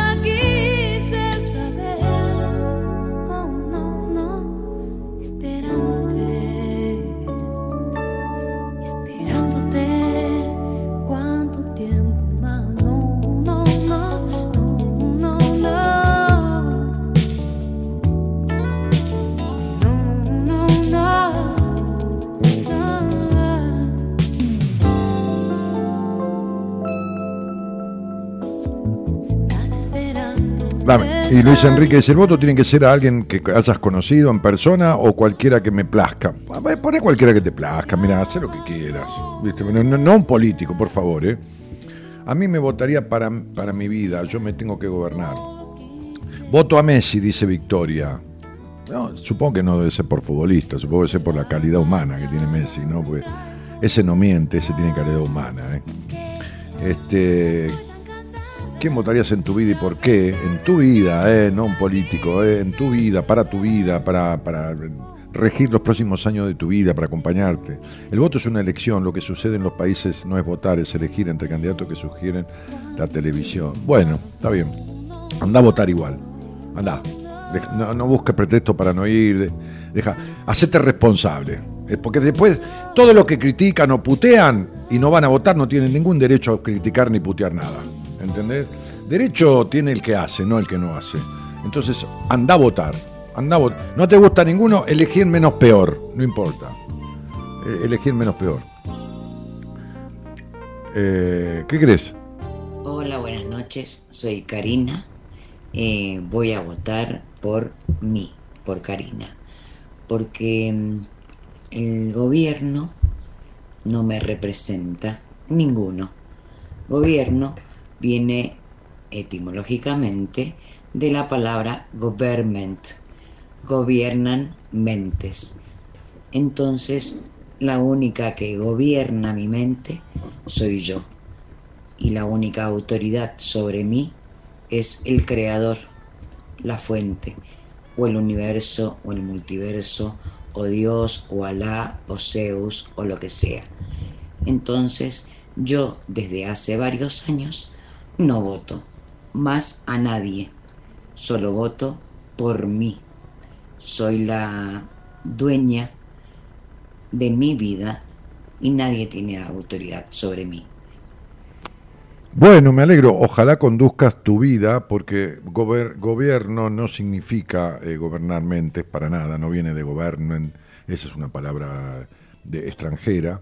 Gobierno significa otra cosa, que tiene que ver con conducir el timón. Es una palabra que tiene origen griego. Este, mm, para darte la cortita la, la- la simbología, es conducir el timón. Me parece bárbaro que conduzcas el timón de tu vida, ojalá lo conduzca bien, este, eso no te evita, y yo no hablé de la política, igual no te evita de ir a votar el domingo, y si no, nunca te quejes de nada, ni critiques a nadie, ni putees porque aumentan las cosas, ni porque te hacen un piquete cuando vas a tal lugar, jamás porque no tenés ningún derecho. No tenés derecho. Porque no, no tiene derecho a quejarse el que no se queja, y la única manera de quejarse en una democracia es a través de un voto.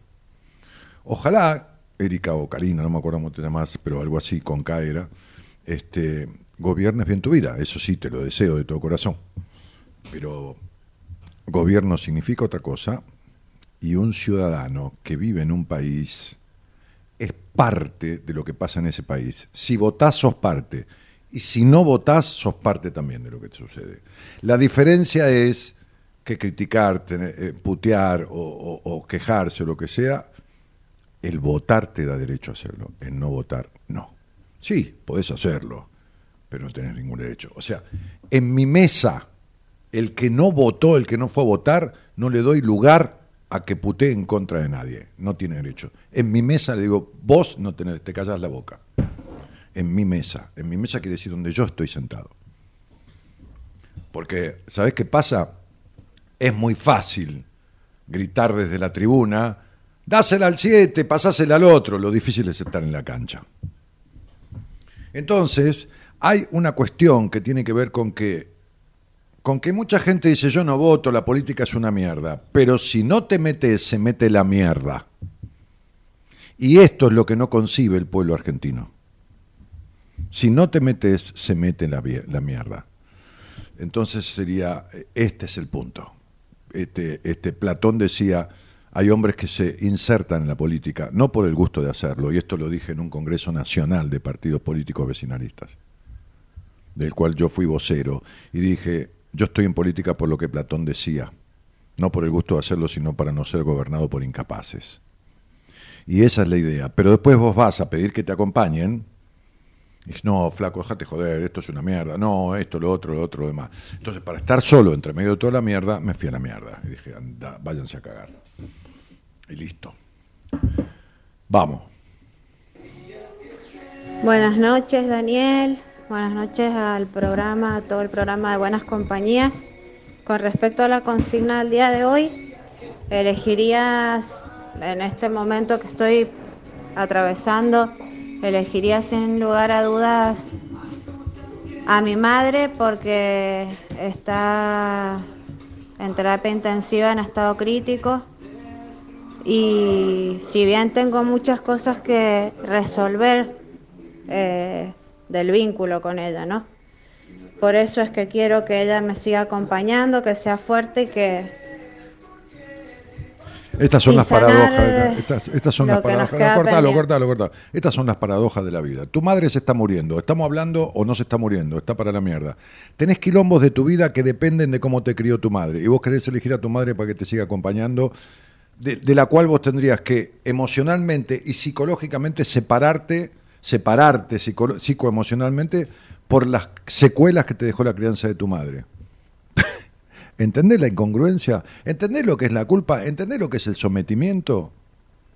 ¿Entendés lo que es ser una sometida y no tener autonomía en la vida? Esto es. Esto es. Ojalá tu madre se mejore. Ojalá que se mejore de, de- de- de- su dolencia, de su tumor, de lo que fuera. Este, este, este, y ojalá que se mejore.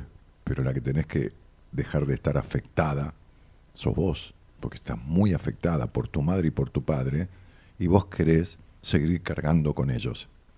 Y que ellos sigan involucrándose en tu vida como se involucraron. Estas son las taras que los seres humanos tenemos y que nos da culpa. Esto es lo que la Biblia dice, honrar padre y madre. En, mi libro Diez Mandatos hay un capítulo de cada mandamiento de la Biblia, pero no, religiosamente, sino tratado desde otro lugar, no del lugar que lo tratan las religiones. Pero uso los títulos de honrar padre y madre, ¿por qué? ¿Por qué? ¿Por qué? Si se lo merecen. Si no se lo merecen yo. No, y, y- y- yo honré a mis viejos, los acompañé en su vida, en su muerte. De, de- de grande los llevaba a comer los domingos, nos juntábamos, hablábamos. Cuando se murió mi papá, me juntaba con mi madre. Yo no, no tengo odio contra mis padres, nada de todo eso. Sin embargo, ¿qué hizo? ¿De dónde viene honrar padre y madre? A pesar de que, a pesar de todo, padres que violan a los hijos, madres que. Tengo una madre que la acabó a palos a la hija toda la vida. Cuando yo hablé con la madre, me dijo: Yo no me acuerdo haberla golpeado, Dani. La verdad que no me acuerdo. ¿Cómo no te acordás? Y la cagaste a palo. No, te lo juro que no me acuerdo. Entonces, viste, o sea, negadores, o sea, esto. Y dije: ¿honrar qué? ¿De, de qué están hablando?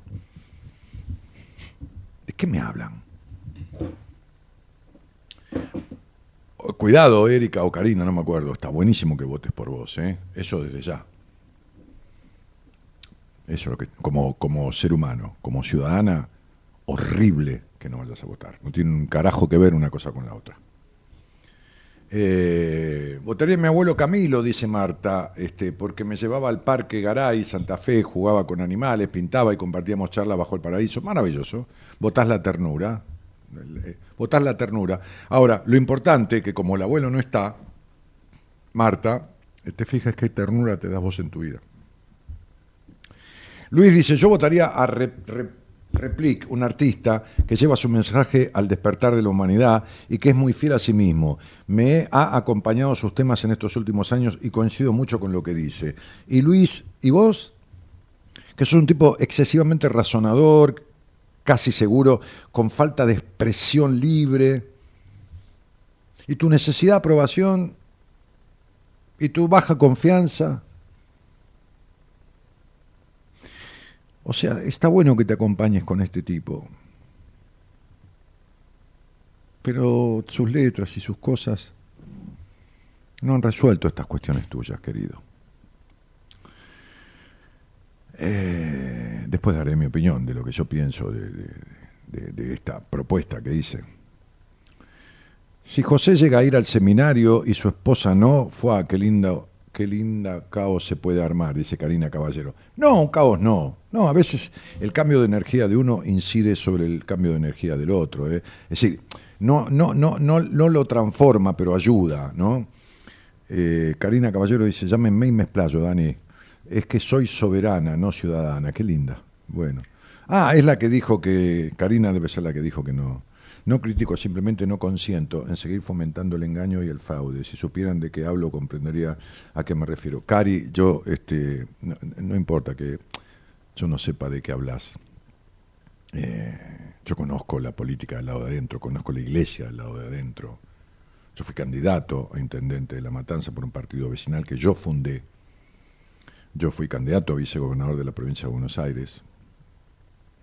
Yo estuve con un presidente de la Nación que nos llamó cuando yo era candidato en el año 2003 para que lo acompañemos en la boleta y no lo acompañamos.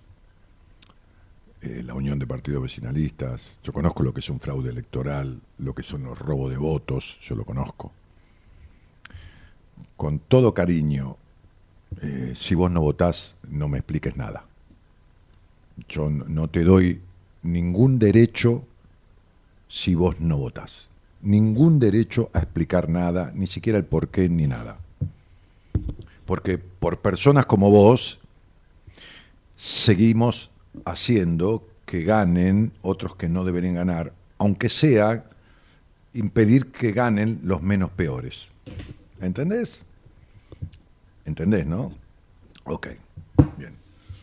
No votar o votar en blanco es regalarle el voto, es darle más porcentaje al que saca la mayoría.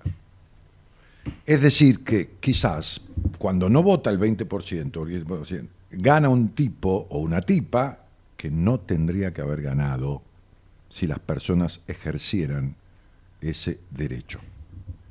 O sea, vos estás ayudando a que si va para la mierda el país, vos colaboras con ello.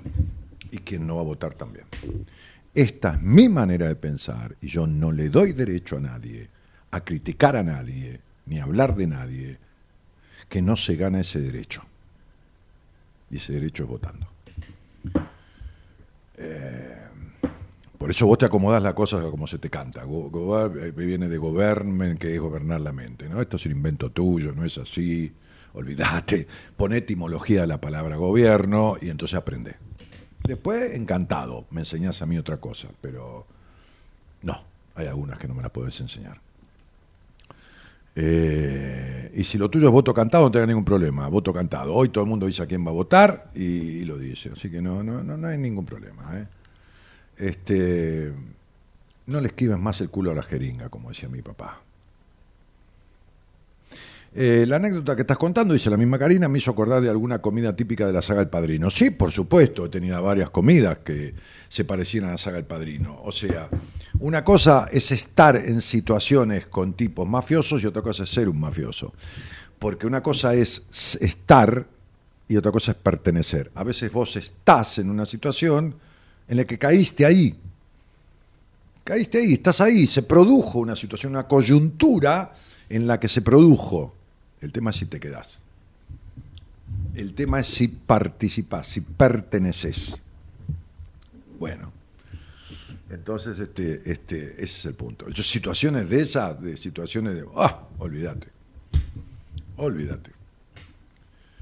Eh, olvídate, quiero decir que no he vivido mi vida en esas situaciones, pero habré tenido 15 o 20 en toda mi vida, que no es poca cosa. Estar sentado al lado de tipos muy pesados. Caer de repente en una situación, en, un lugar, eh, una comida, en, un departamento, de repente se abre la puerta, ¿eh? entra el jefe de la CIDE, la Secretaría de Inteligencia del Estado. Hola, ¿qué haces? Este, hola, ¿qué tal? Hola, señor tal. Ya, conocía quién era, estoy hablando hace 25 años, 28. ¿Qué tal? Mucho gusto, Daniel Martínez, me presentan, el tipo se sienta a la mesa, el jefe de la CIDE, el jefe de los espías de la, de la Argentina. No, no, anterior. No, no, no era Toma. No, anterior, anterior. No, no. Pero ¿sabes cuánto le duraba Toma a este que te estoy diciendo yo? De- de 15 segundos. Toma es un. eh, Toma, es, to- toma, toma la teta, toma. No, olvídate. Toma un tipo capaz, pero no, no, este que te digo yo era mil veces más pesado. Este. ¿Qué sé yo? Pero bueno, de esas cosas. Algunas. Más de una docena, por supuesto que no me da ninguna cuidado, ¿eh? no, no, esto no es porque yo pasé, en pasé esas situaciones, que, que- lo pasé, no la pasé mal, ¿eh? porque yo, una cosa es estar y otra cosa es pertenecer, ya digo, al contrario, digo, ¿qué carajo hago yo acá? Y con este tipo, es una anécdota de mi vida, ¿no? Este, por eso confieso que he vivido, dijo Pablo Neruda. ¿no? Ni más que nadie, ni menos que nadie, he vivido, punto, chao. Hasta luego. Y sigo haciéndolo, no es que trato, sigo haciéndolo. Este, este, porque este, la palabra trato es una palabra de mierda. Ay, estoy tratando de, tratando de, sí, sí, tratando. El tema es hacer, no tratar de hacer. Eh, bueno, muy bien. Eh, Julio Sánchez dice, hola Daniel, buenas noches, buen día, con el afecto de siempre, que buenas compañías. Eh, y Dani, en lo político, si no me gusta ninguno, voto a, lo que más se parece a lo que quiero para nuestro país. Claro, a lo menos peor. No importa, Marta. Vos votás lo menos peor. Pero no le des el voto en blanco o no yendo a, a favorecer a un tipo que por ahí no era el menos peor que vos querías. ¿Entendés lo que te digo? Después sos responsable. Es cierto, Dani, soy muy razonador. Luis, estás, no sé cuánto hace me escuchás, pero viste. Mirá, yo siempre digo que de lo que sé, sé un montón. Y de lo que no sé, no sé un carajo. Y de esto, viste, escribiste que el cantante, que esto, que lo miré tu nombre, hice dos cuentas, y te dije sos un hiperrazonador, un tipo que tiene necesidad de aprobación, un tipo con traiciones de la infancia que nunca sanó. Es esto. Eh, hola. ¿Hola? ¿Qué es un mensaje? Hola, No, hola, ¿quién habla? hola, ¿qué tal? ¿Cómo te va? Bien. Habla Fe- Federico de Mendoza. ¿Qué haces, Federico? ¿Cómo te va, querido Federico? ¿Todo bien?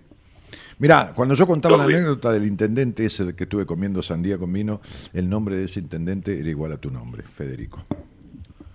Mira, Qué loco. Todo tiene que ver con todo. Qué loco, qué loco. Seguro. Sí, sí, increíble. Bueno, este... eh, che, eh, eh, ¿y de Mendoza y de cuándo no conocemos? Eh, yo te escucho hace más de 10 años. Ah, mira, pobre. Hemos pasado por varias radios este, y siempre he participado. Eh, Pero este ha apellido, este apellido, este apellido, este apellido yo no lo recuerdo.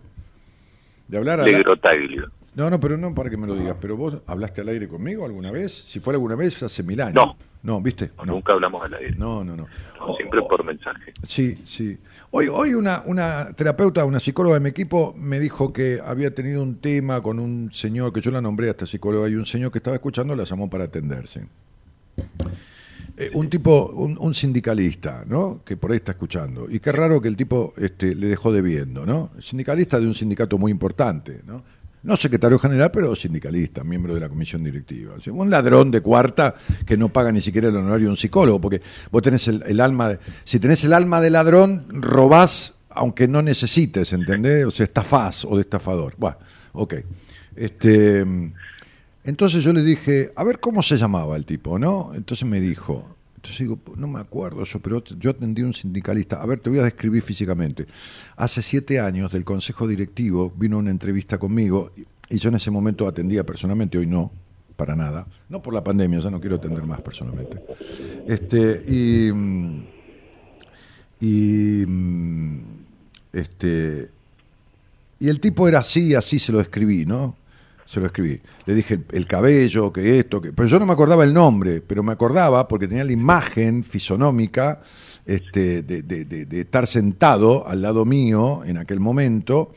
Este, y, que yo atendía en el living de, mi departamento, yo vivía solo. Después tuve un un consultorio, después ahora otro consultorio, este, que me mudé.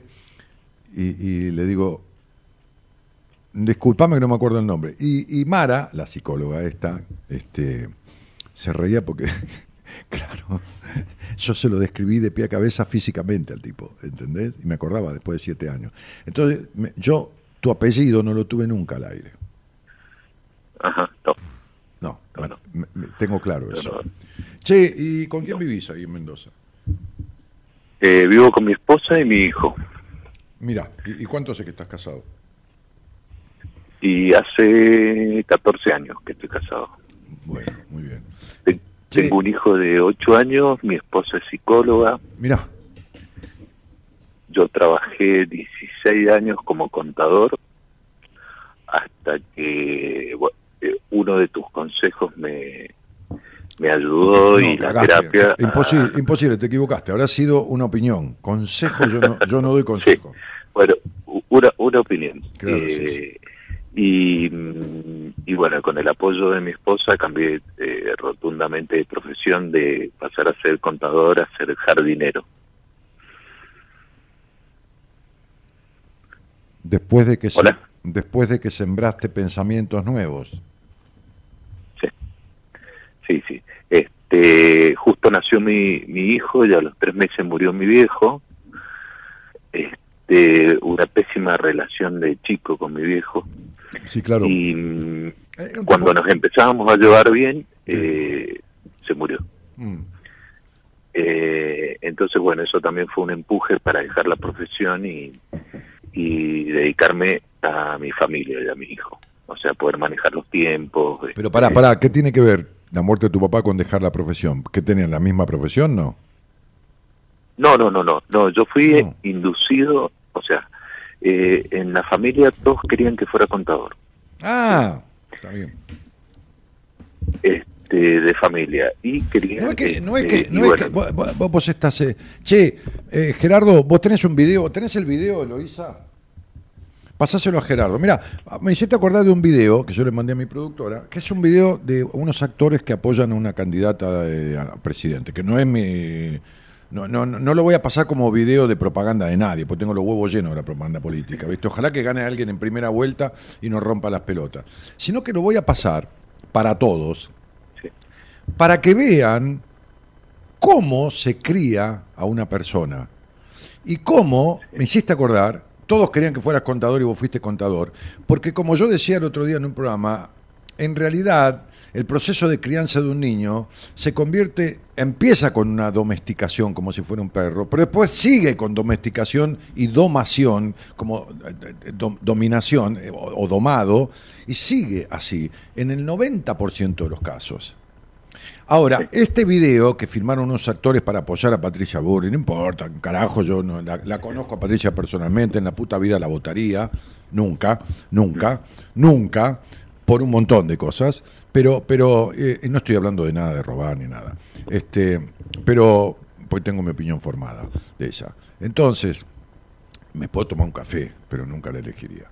Entonces, el punto es que, que hay una frase en el video, la voy a pasar todo, pero hay una frase que nadie corrigió, con lo cual todos están de acuerdo, porque yo si, si hago un video dando una opinión, cuando yo escribí un cuento para un libro que Patricia Sosa para su fundación, yo vi los cuentos que habían escrito los demás. Personas famosas y no famosas, por eso estaba yo, que soy un tipo medio conocido, pero no famoso.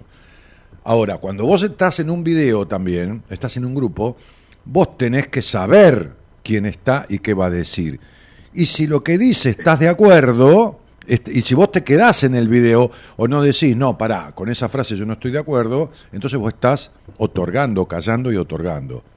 Ahora, vos escuchá el video, porque vos no lo vas a estar viendo, no importa, las caras, escuchá el video y escúchenlo todos bien. Miren, pero escuchen lo que va a decir. Y así, la piba que quiere que su mamá se mejore, que le jodió la vida a la madre, esto y lo otro, todos viven, todos no, eh, eh, gran parte del mundo vive domesticado y sometido. Por esto que van, van a escuchar en una frase. Dale. Vamos a votar a Patricia. Porque nosotros ya la vivimos, te la contamos. Son los mismos ladrones con nuevos disfraces para seguir afanando. Nosotros ya lo vimos varias veces a la motosierra y mirá cómo quedamos.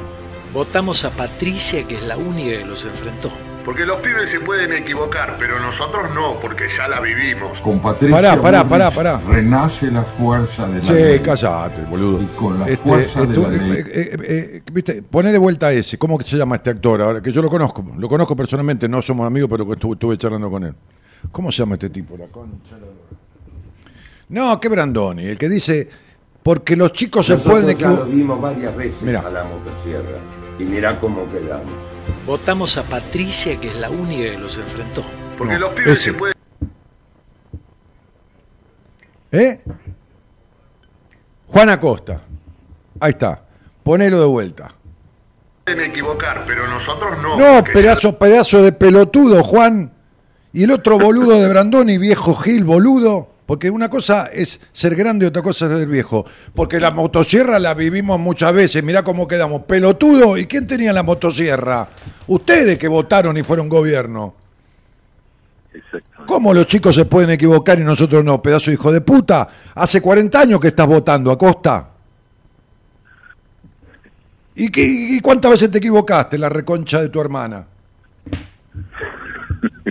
¿Entendés?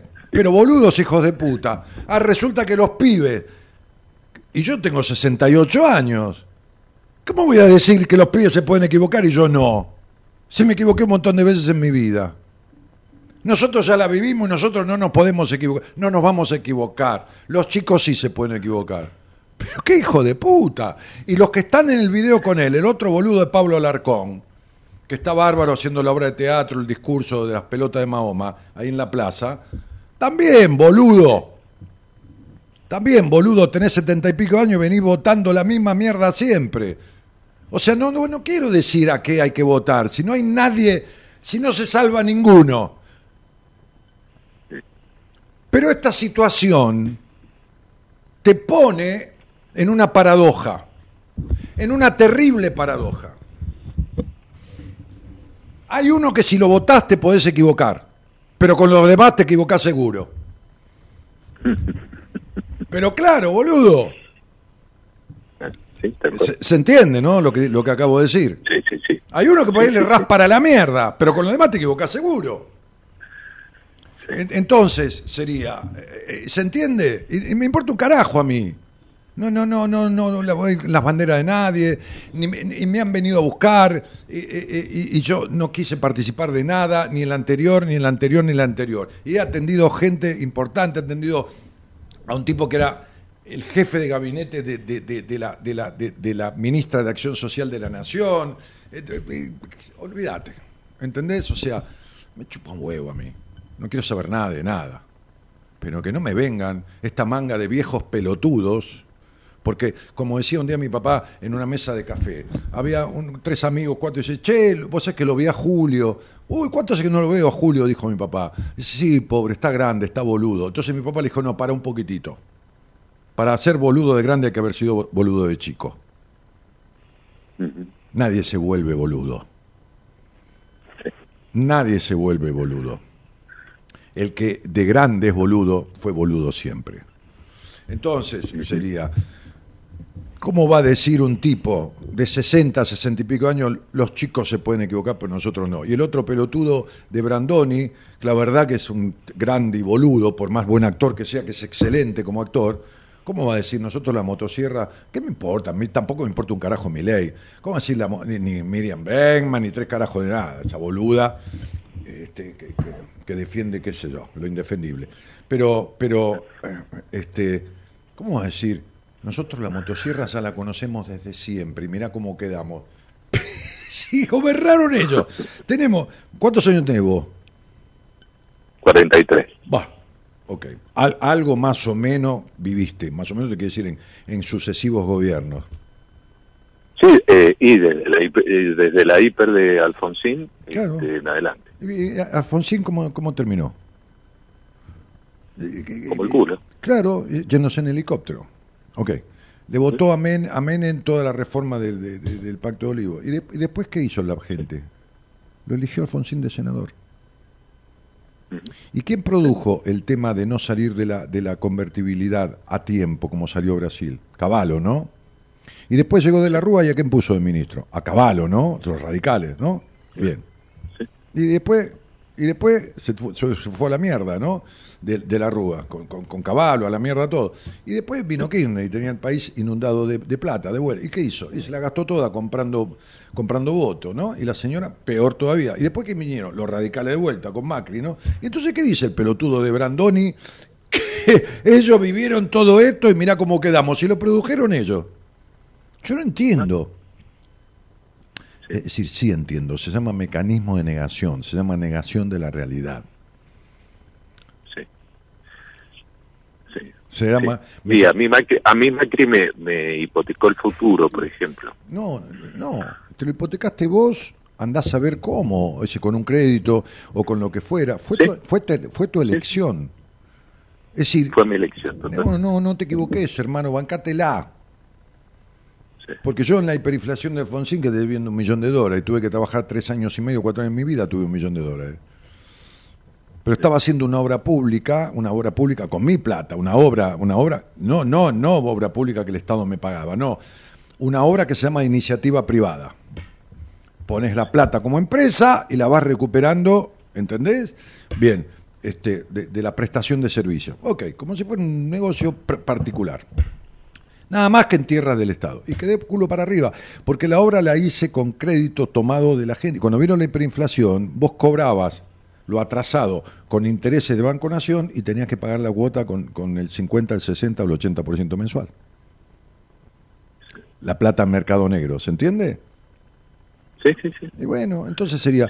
Sí, lo, lo recuperaste con, si no me equivoco, con eh, eh, emprendimiento inmobiliario. Sí, sí, sí, con el emprendimiento inmobiliario y haciendo todo un, una, una- un reclamo al- al- al- al- al- a las situaciones de lo que tenía que cobrar para que me adecuaran los cobros que me, de- que me habían pagado, no con la tasa del Banco Nación, sino con la tasa verdadera, ¿entendés? Hasta, hasta que, que legalmente se dio lugar a eso, pero, pero digo, eh, se, fue- se fueron corriendo todos. También, también el turco Méndez se fue corriendo. Después la gente lo eligió como senador en La Rioja. No, sí, tenemos un pueblo que es cornudo y apaleado, ¿entendés? Sí. Este es el punto. Sí, pero, pero bueno, cada pueblo se merece eh, Ah, el no, gobierno que el, tiene. el gobierno que tiene, por supuesto. Y cada tipo y cada esposa se merece el marido que tiene y cada y cada marido la mujer que tiene, ¿eh? Porque uno se puede ir a la mierda si quiere, ¿eh? Bueno, pero, pero eso... Ahora, eh, ahora, ahora, ahora, ahora, recién, ahora, escúchame, no, es que los afectados por los gobiernos se merecen el gobierno que tienen cuando lo votaron. Yo no lo voté. Claro, claro. Pero en lo que vos me corregiste recién, tenés, tenés razón, ¿sí? En lo que yo dije, eh, me hipotecó. En realidad ahí está el problema que tenemos nosotros los argentinos, que siempre le echamos la culpa al otro, ¿sí? Y no reconocemos eh, nuestra responsabilidad, ¿sí? La responsabilidad, o sea, las decisiones que nosotros tomamos, ¿sí? No las reconocemos cuando nos equivocamos, ¿sí? Le tiramos el fardo al otro, el otro se equivoca. Mira, ¿sabe cómo es el argentino? Si sale cara gano yo, si sale seca perdés vos. Obvio. ¿Entendés cómo juegan a la moneda? Si sale cara gano yo, si sale seca perdés vos. Entonces sería, y esto es lo mismo, o vos escuchaste a algún tipo que fue reconocer verdaderamente sus errores en un mea culpa. ¿Entendés? O sea, a expresidentes. Un carajo. Eh, 30 segundos. Tiene un reportaje de 40 minutos, 30 segundos. Bueno, nosotros hemos cometido errores, pero ahora, ahora estamos fortalecidos con los errores que como porque ahora aprendí, anda a la concha de tu hermana, sería. Sí. Anda, anda, anda, decir, eh, anda, chavo, hasta luego. ¿Entendés? O sea, y, y- y vos estás viendo que es un nido de ratas. O sea, para afuera muestran unión y para adentro son un nido de ratas. Peleándose por esto, por lo otro, por el poder, simulando amistades, es todo el tiempo, loco. Es una cosa insoportable. Es, ins- es inso- es insoportable la hipocresía, ¿entendés, Federico? Yo, yo alcancé a hacer eh, algo de política universitaria en la Universidad Nacional de Cuyo, Ajá. Este, en ciencias económicas. Estuve un año y me dio asco. Me dio asco porque ahí esa es la cuna de la política Sí, yo sé. y ya las tranzas que Están compradas. Y por ejemplo, Hay centros de estudiantes, por hay centros de estudiantes de universidades nacionales que cobran sueldo los del centro de estudiantes. Bueno, a, eh, a mí me pasó que, por ejemplo, íbamos a, porque todo queda en un mismo complejo, la, de la ciudad universitaria, íbamos a eh, ciencia política y vemos todos los que están ahora en Mendoza, Sí, sí, ya sé, sí. Mendoza. ¿Qué te trajo a la charla? Porque me tengo que ir.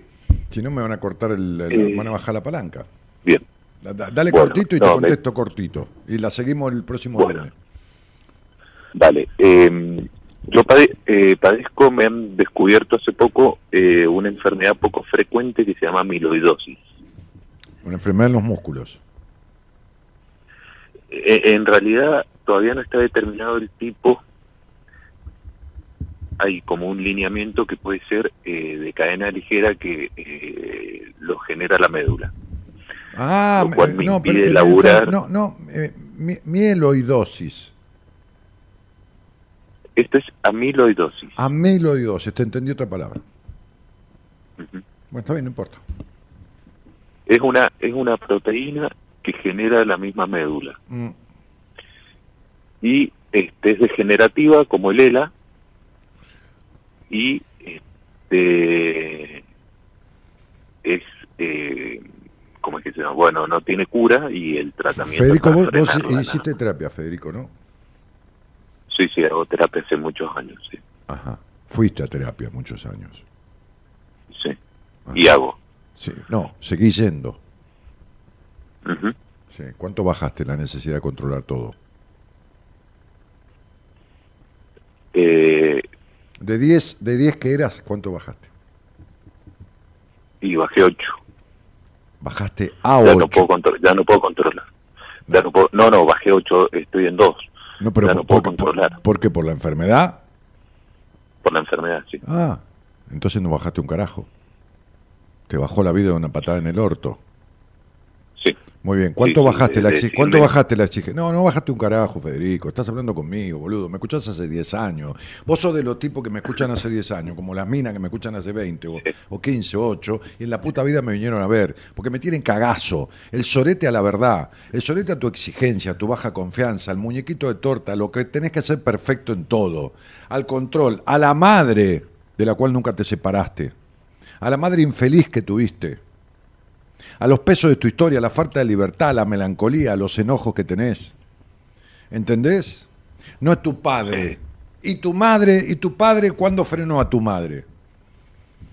Entonces, digo, y ese hogar gris, esa madre infeliz, y este tipo exigido, y este perfecto, plus cuan perfecto, vos no bajaste nada. A vos te bajó la vida de un ondazo, de una patada en el orto. Y entonces, ¿qué me venís, macho?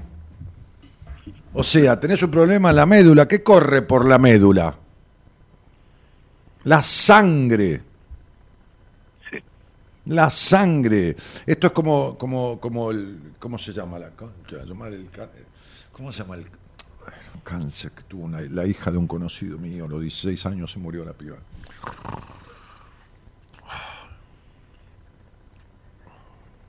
Puta madre que lo parió. El cáncer en la médula, en la sangre. El cáncer en la sangre. Leuce- leucemia, leucemia. Tiene que, ver, Leucemia, tiene que ver con la sangre. La sangre es la familia. Vos tuviste una madre recontra intrusiva, recontra intrusiva. Sí, porque yo laburo de los 12 años y mi viejo era ausente. Si bien estaba en casa, Sí, está bien. ¿Y quién fue el hombre de la, de la madre? eh, yo. Pero yo lo elegí.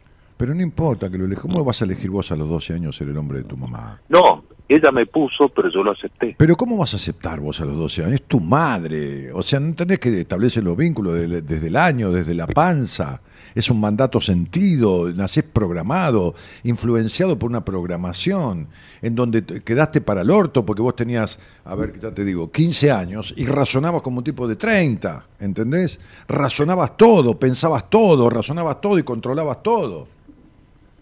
Sí, a los 18 años me saqué mi primer seguro de vida. Pero querido vos, pero por supuesto, y si te morías que cobrar a tu mamá, pobre señora infeliz. para- Exactamente. Pero querido, querido, entonces vos me escuchás 10 años, a mí no me importa, yo no, yo, yo, mira, yo vivo igual, mañana no viene más gente, me, pongo un kiosco, vendo empanadas, me importa un carajo, ¿entendés? O sea, toda mi vida, a mí, yo nunca me faltó de morfar, ni nasta en el auto, este, este, hasta en los peores momentos de mi vida, pero, pero, eh, porque siempre me gané el mango.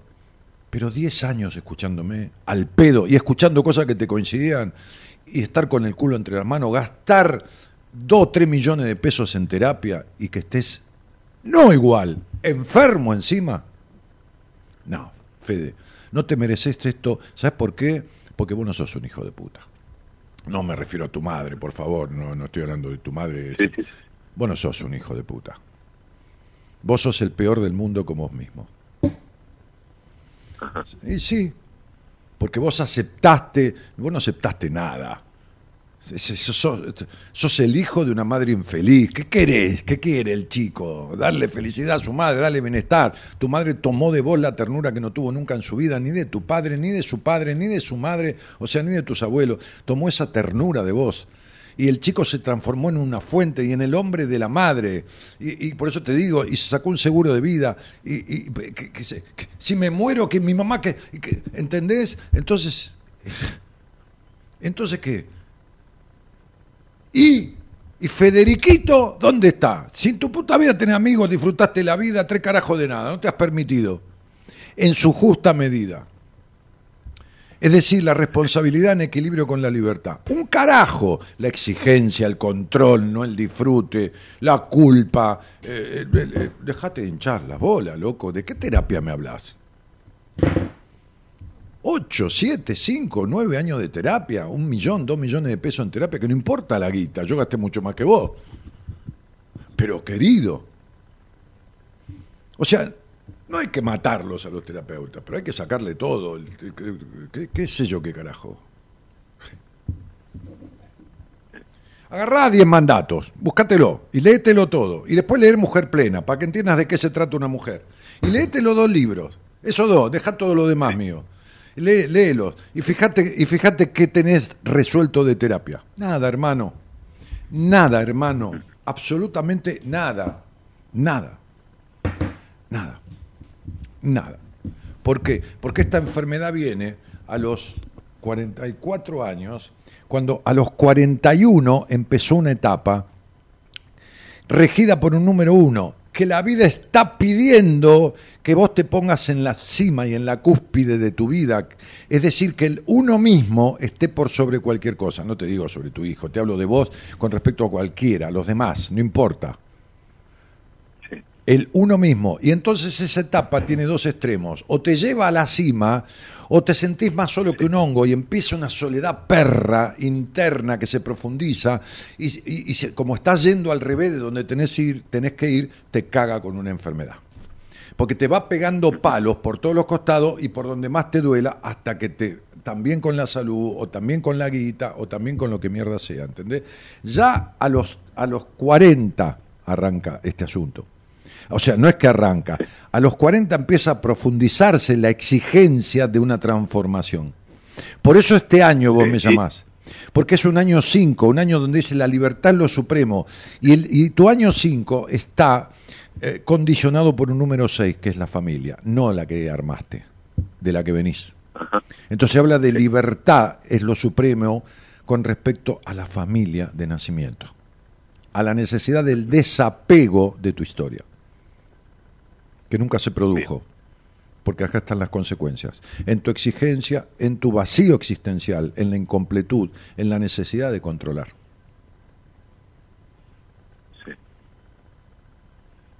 Totalmente, porque a los 40 empecé con todo esto. Y te lo estoy diciendo, pero estás hablando conmigo, de vuelta te digo. Yo ya sé lo que no sé, pero también sé lo que sé.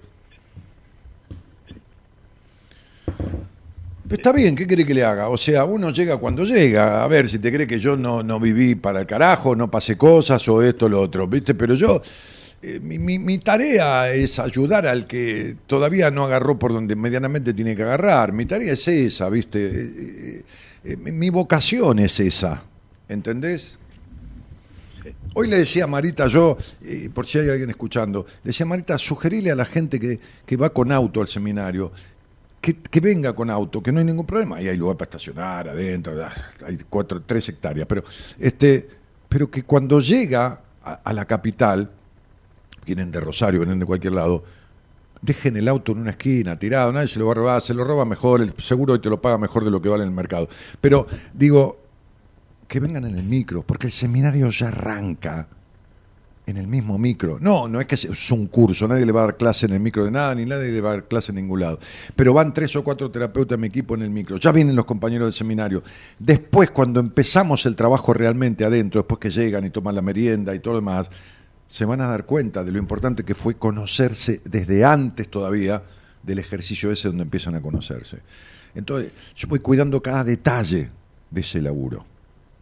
Que vos, mirá, no importa, ya, está, pero ese seminario vale, si hiciste 10 años de terapia, vale por nueve y medio. O sea, ni en nueve y medio de terapia vos lograste lo que lograste en tres días ahí adentro. Pero este es el cagazo, este es el miedo. Como digo siempre, el miedo, el miedo es el factor más grande que tienen las personas como mecanismo evitativo para resolver las cosas de su vida.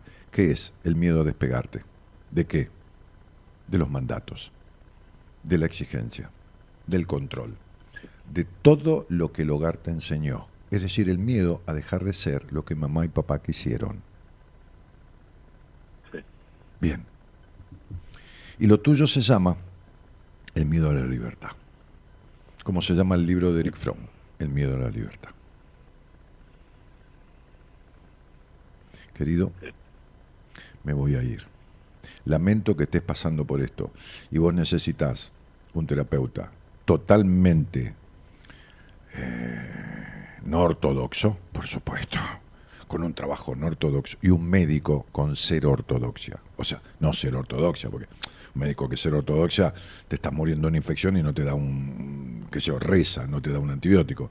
Un médico que que transite paralelamente la ortodoxia médica, porque lo tuyo está basado el 80% en lo emocional. El otro día me decía una mina que atiendo con artritis reumatoidea, me dijo este, que necesita sufrir, ¿eh? ella necesita sufrir, necesita el sufrimiento.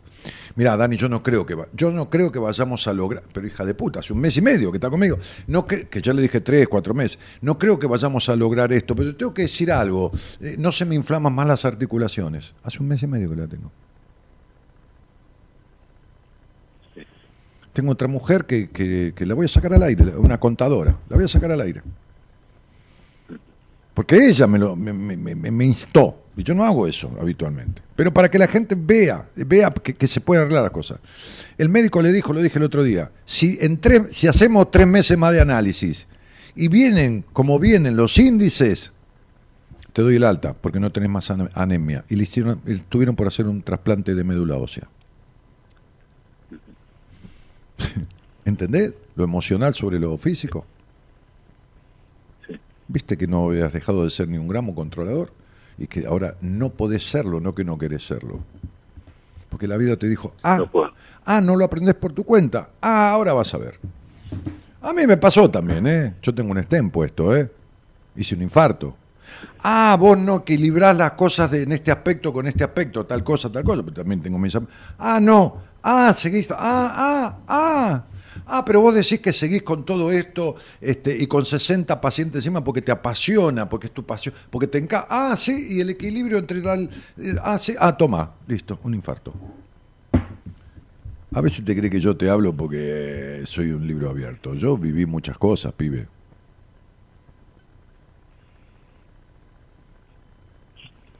¿Sabes qué tengo de huella del infarto? El STEM.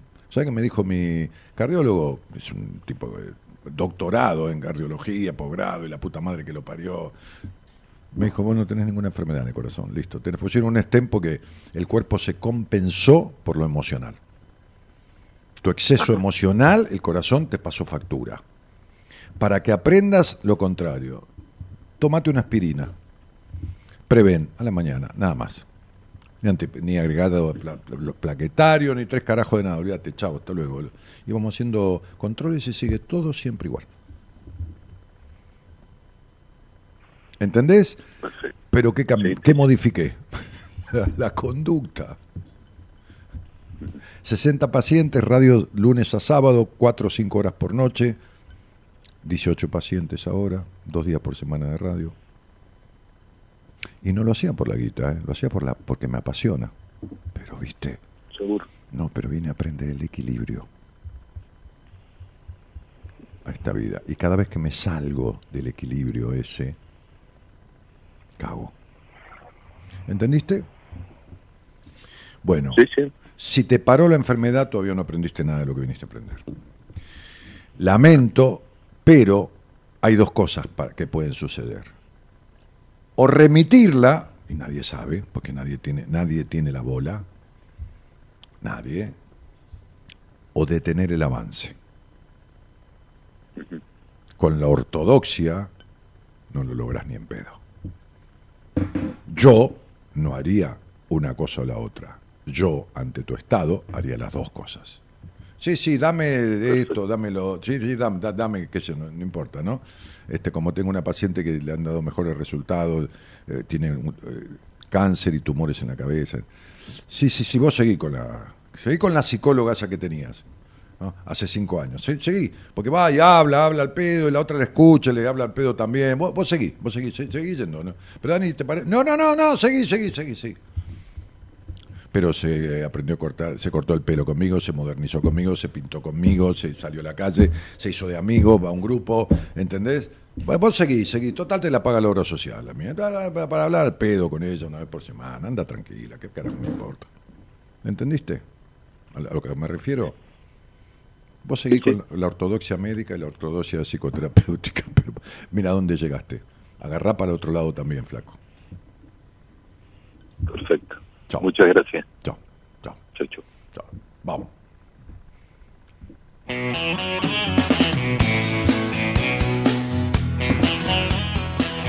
Bueno, programa que derivó para donde fuera, arrancamos por un lado, terminamos con el otro. Les agradezco mucho a, a todos este, la participación. Yo diría voten por ustedes. La única persona que va a acompañarlos absolutamente las 24 horas del día y la noche también, como decía un político. las 24 horas del día y la noche también. Maravilloso, la ignorancia que cunde ¿no? Este, en la dirigencia, porque nosotros también lo permitimos. Pero digo, este, la única persona que va a estar con ustedes siempre son ustedes. El otro se va, qué sé yo, no sé. Eh, eh, el otro no está, el otro tiene que ocuparse de su vida, ese Luis que el cantante le cambió la vida, no le cambió nada, porque sigue diciendo, elíjanse ustedes y entiendan que para ser como quisieran ser, tienen que dejar de ser como son. Y no pueden solos, no pueden curarse con la misma cabeza que se enfermaron o con la misma cabeza que se afectaron. Gerardo Subinana opera, técnicamente musicaliza Eloísa Norali Ponte en la producción. Mañana no sé quién está. Leo. Leo no, no, está, no está Leo. Mañana Antonella, Antonella Padovani, divina Antonella que vino en el último seminario como, como, como eh, profesional invitada, porque no podemos ir todos los miembros del, del- del equipo porque somos 14, 15, qué sé yo. Entramos 10. Entonces hay uno que va rotando. En el próximo viene la licenciada Marcela Fernández. Antonella Padovani, ¿eh? excelente, divina, dinámica, mañana, conduciendo buenas compañías. Mi nombre es Daniel Jorge Martínez. Vayan a votar. No regalen el voto a nadie. Elijan lo menos peor, lo que se les cante. No elijan en contra de, elijan lo menos peor. ¿Qué sé yo quién es el menos peor para ustedes? Patricia, Patricia. Massa, Massa. Milei, eh, La, la Berman, esa, de- eh, Schiaretti, el cordobés. Bueno, elijan lo que se les cante, pero pongan el voto positivo.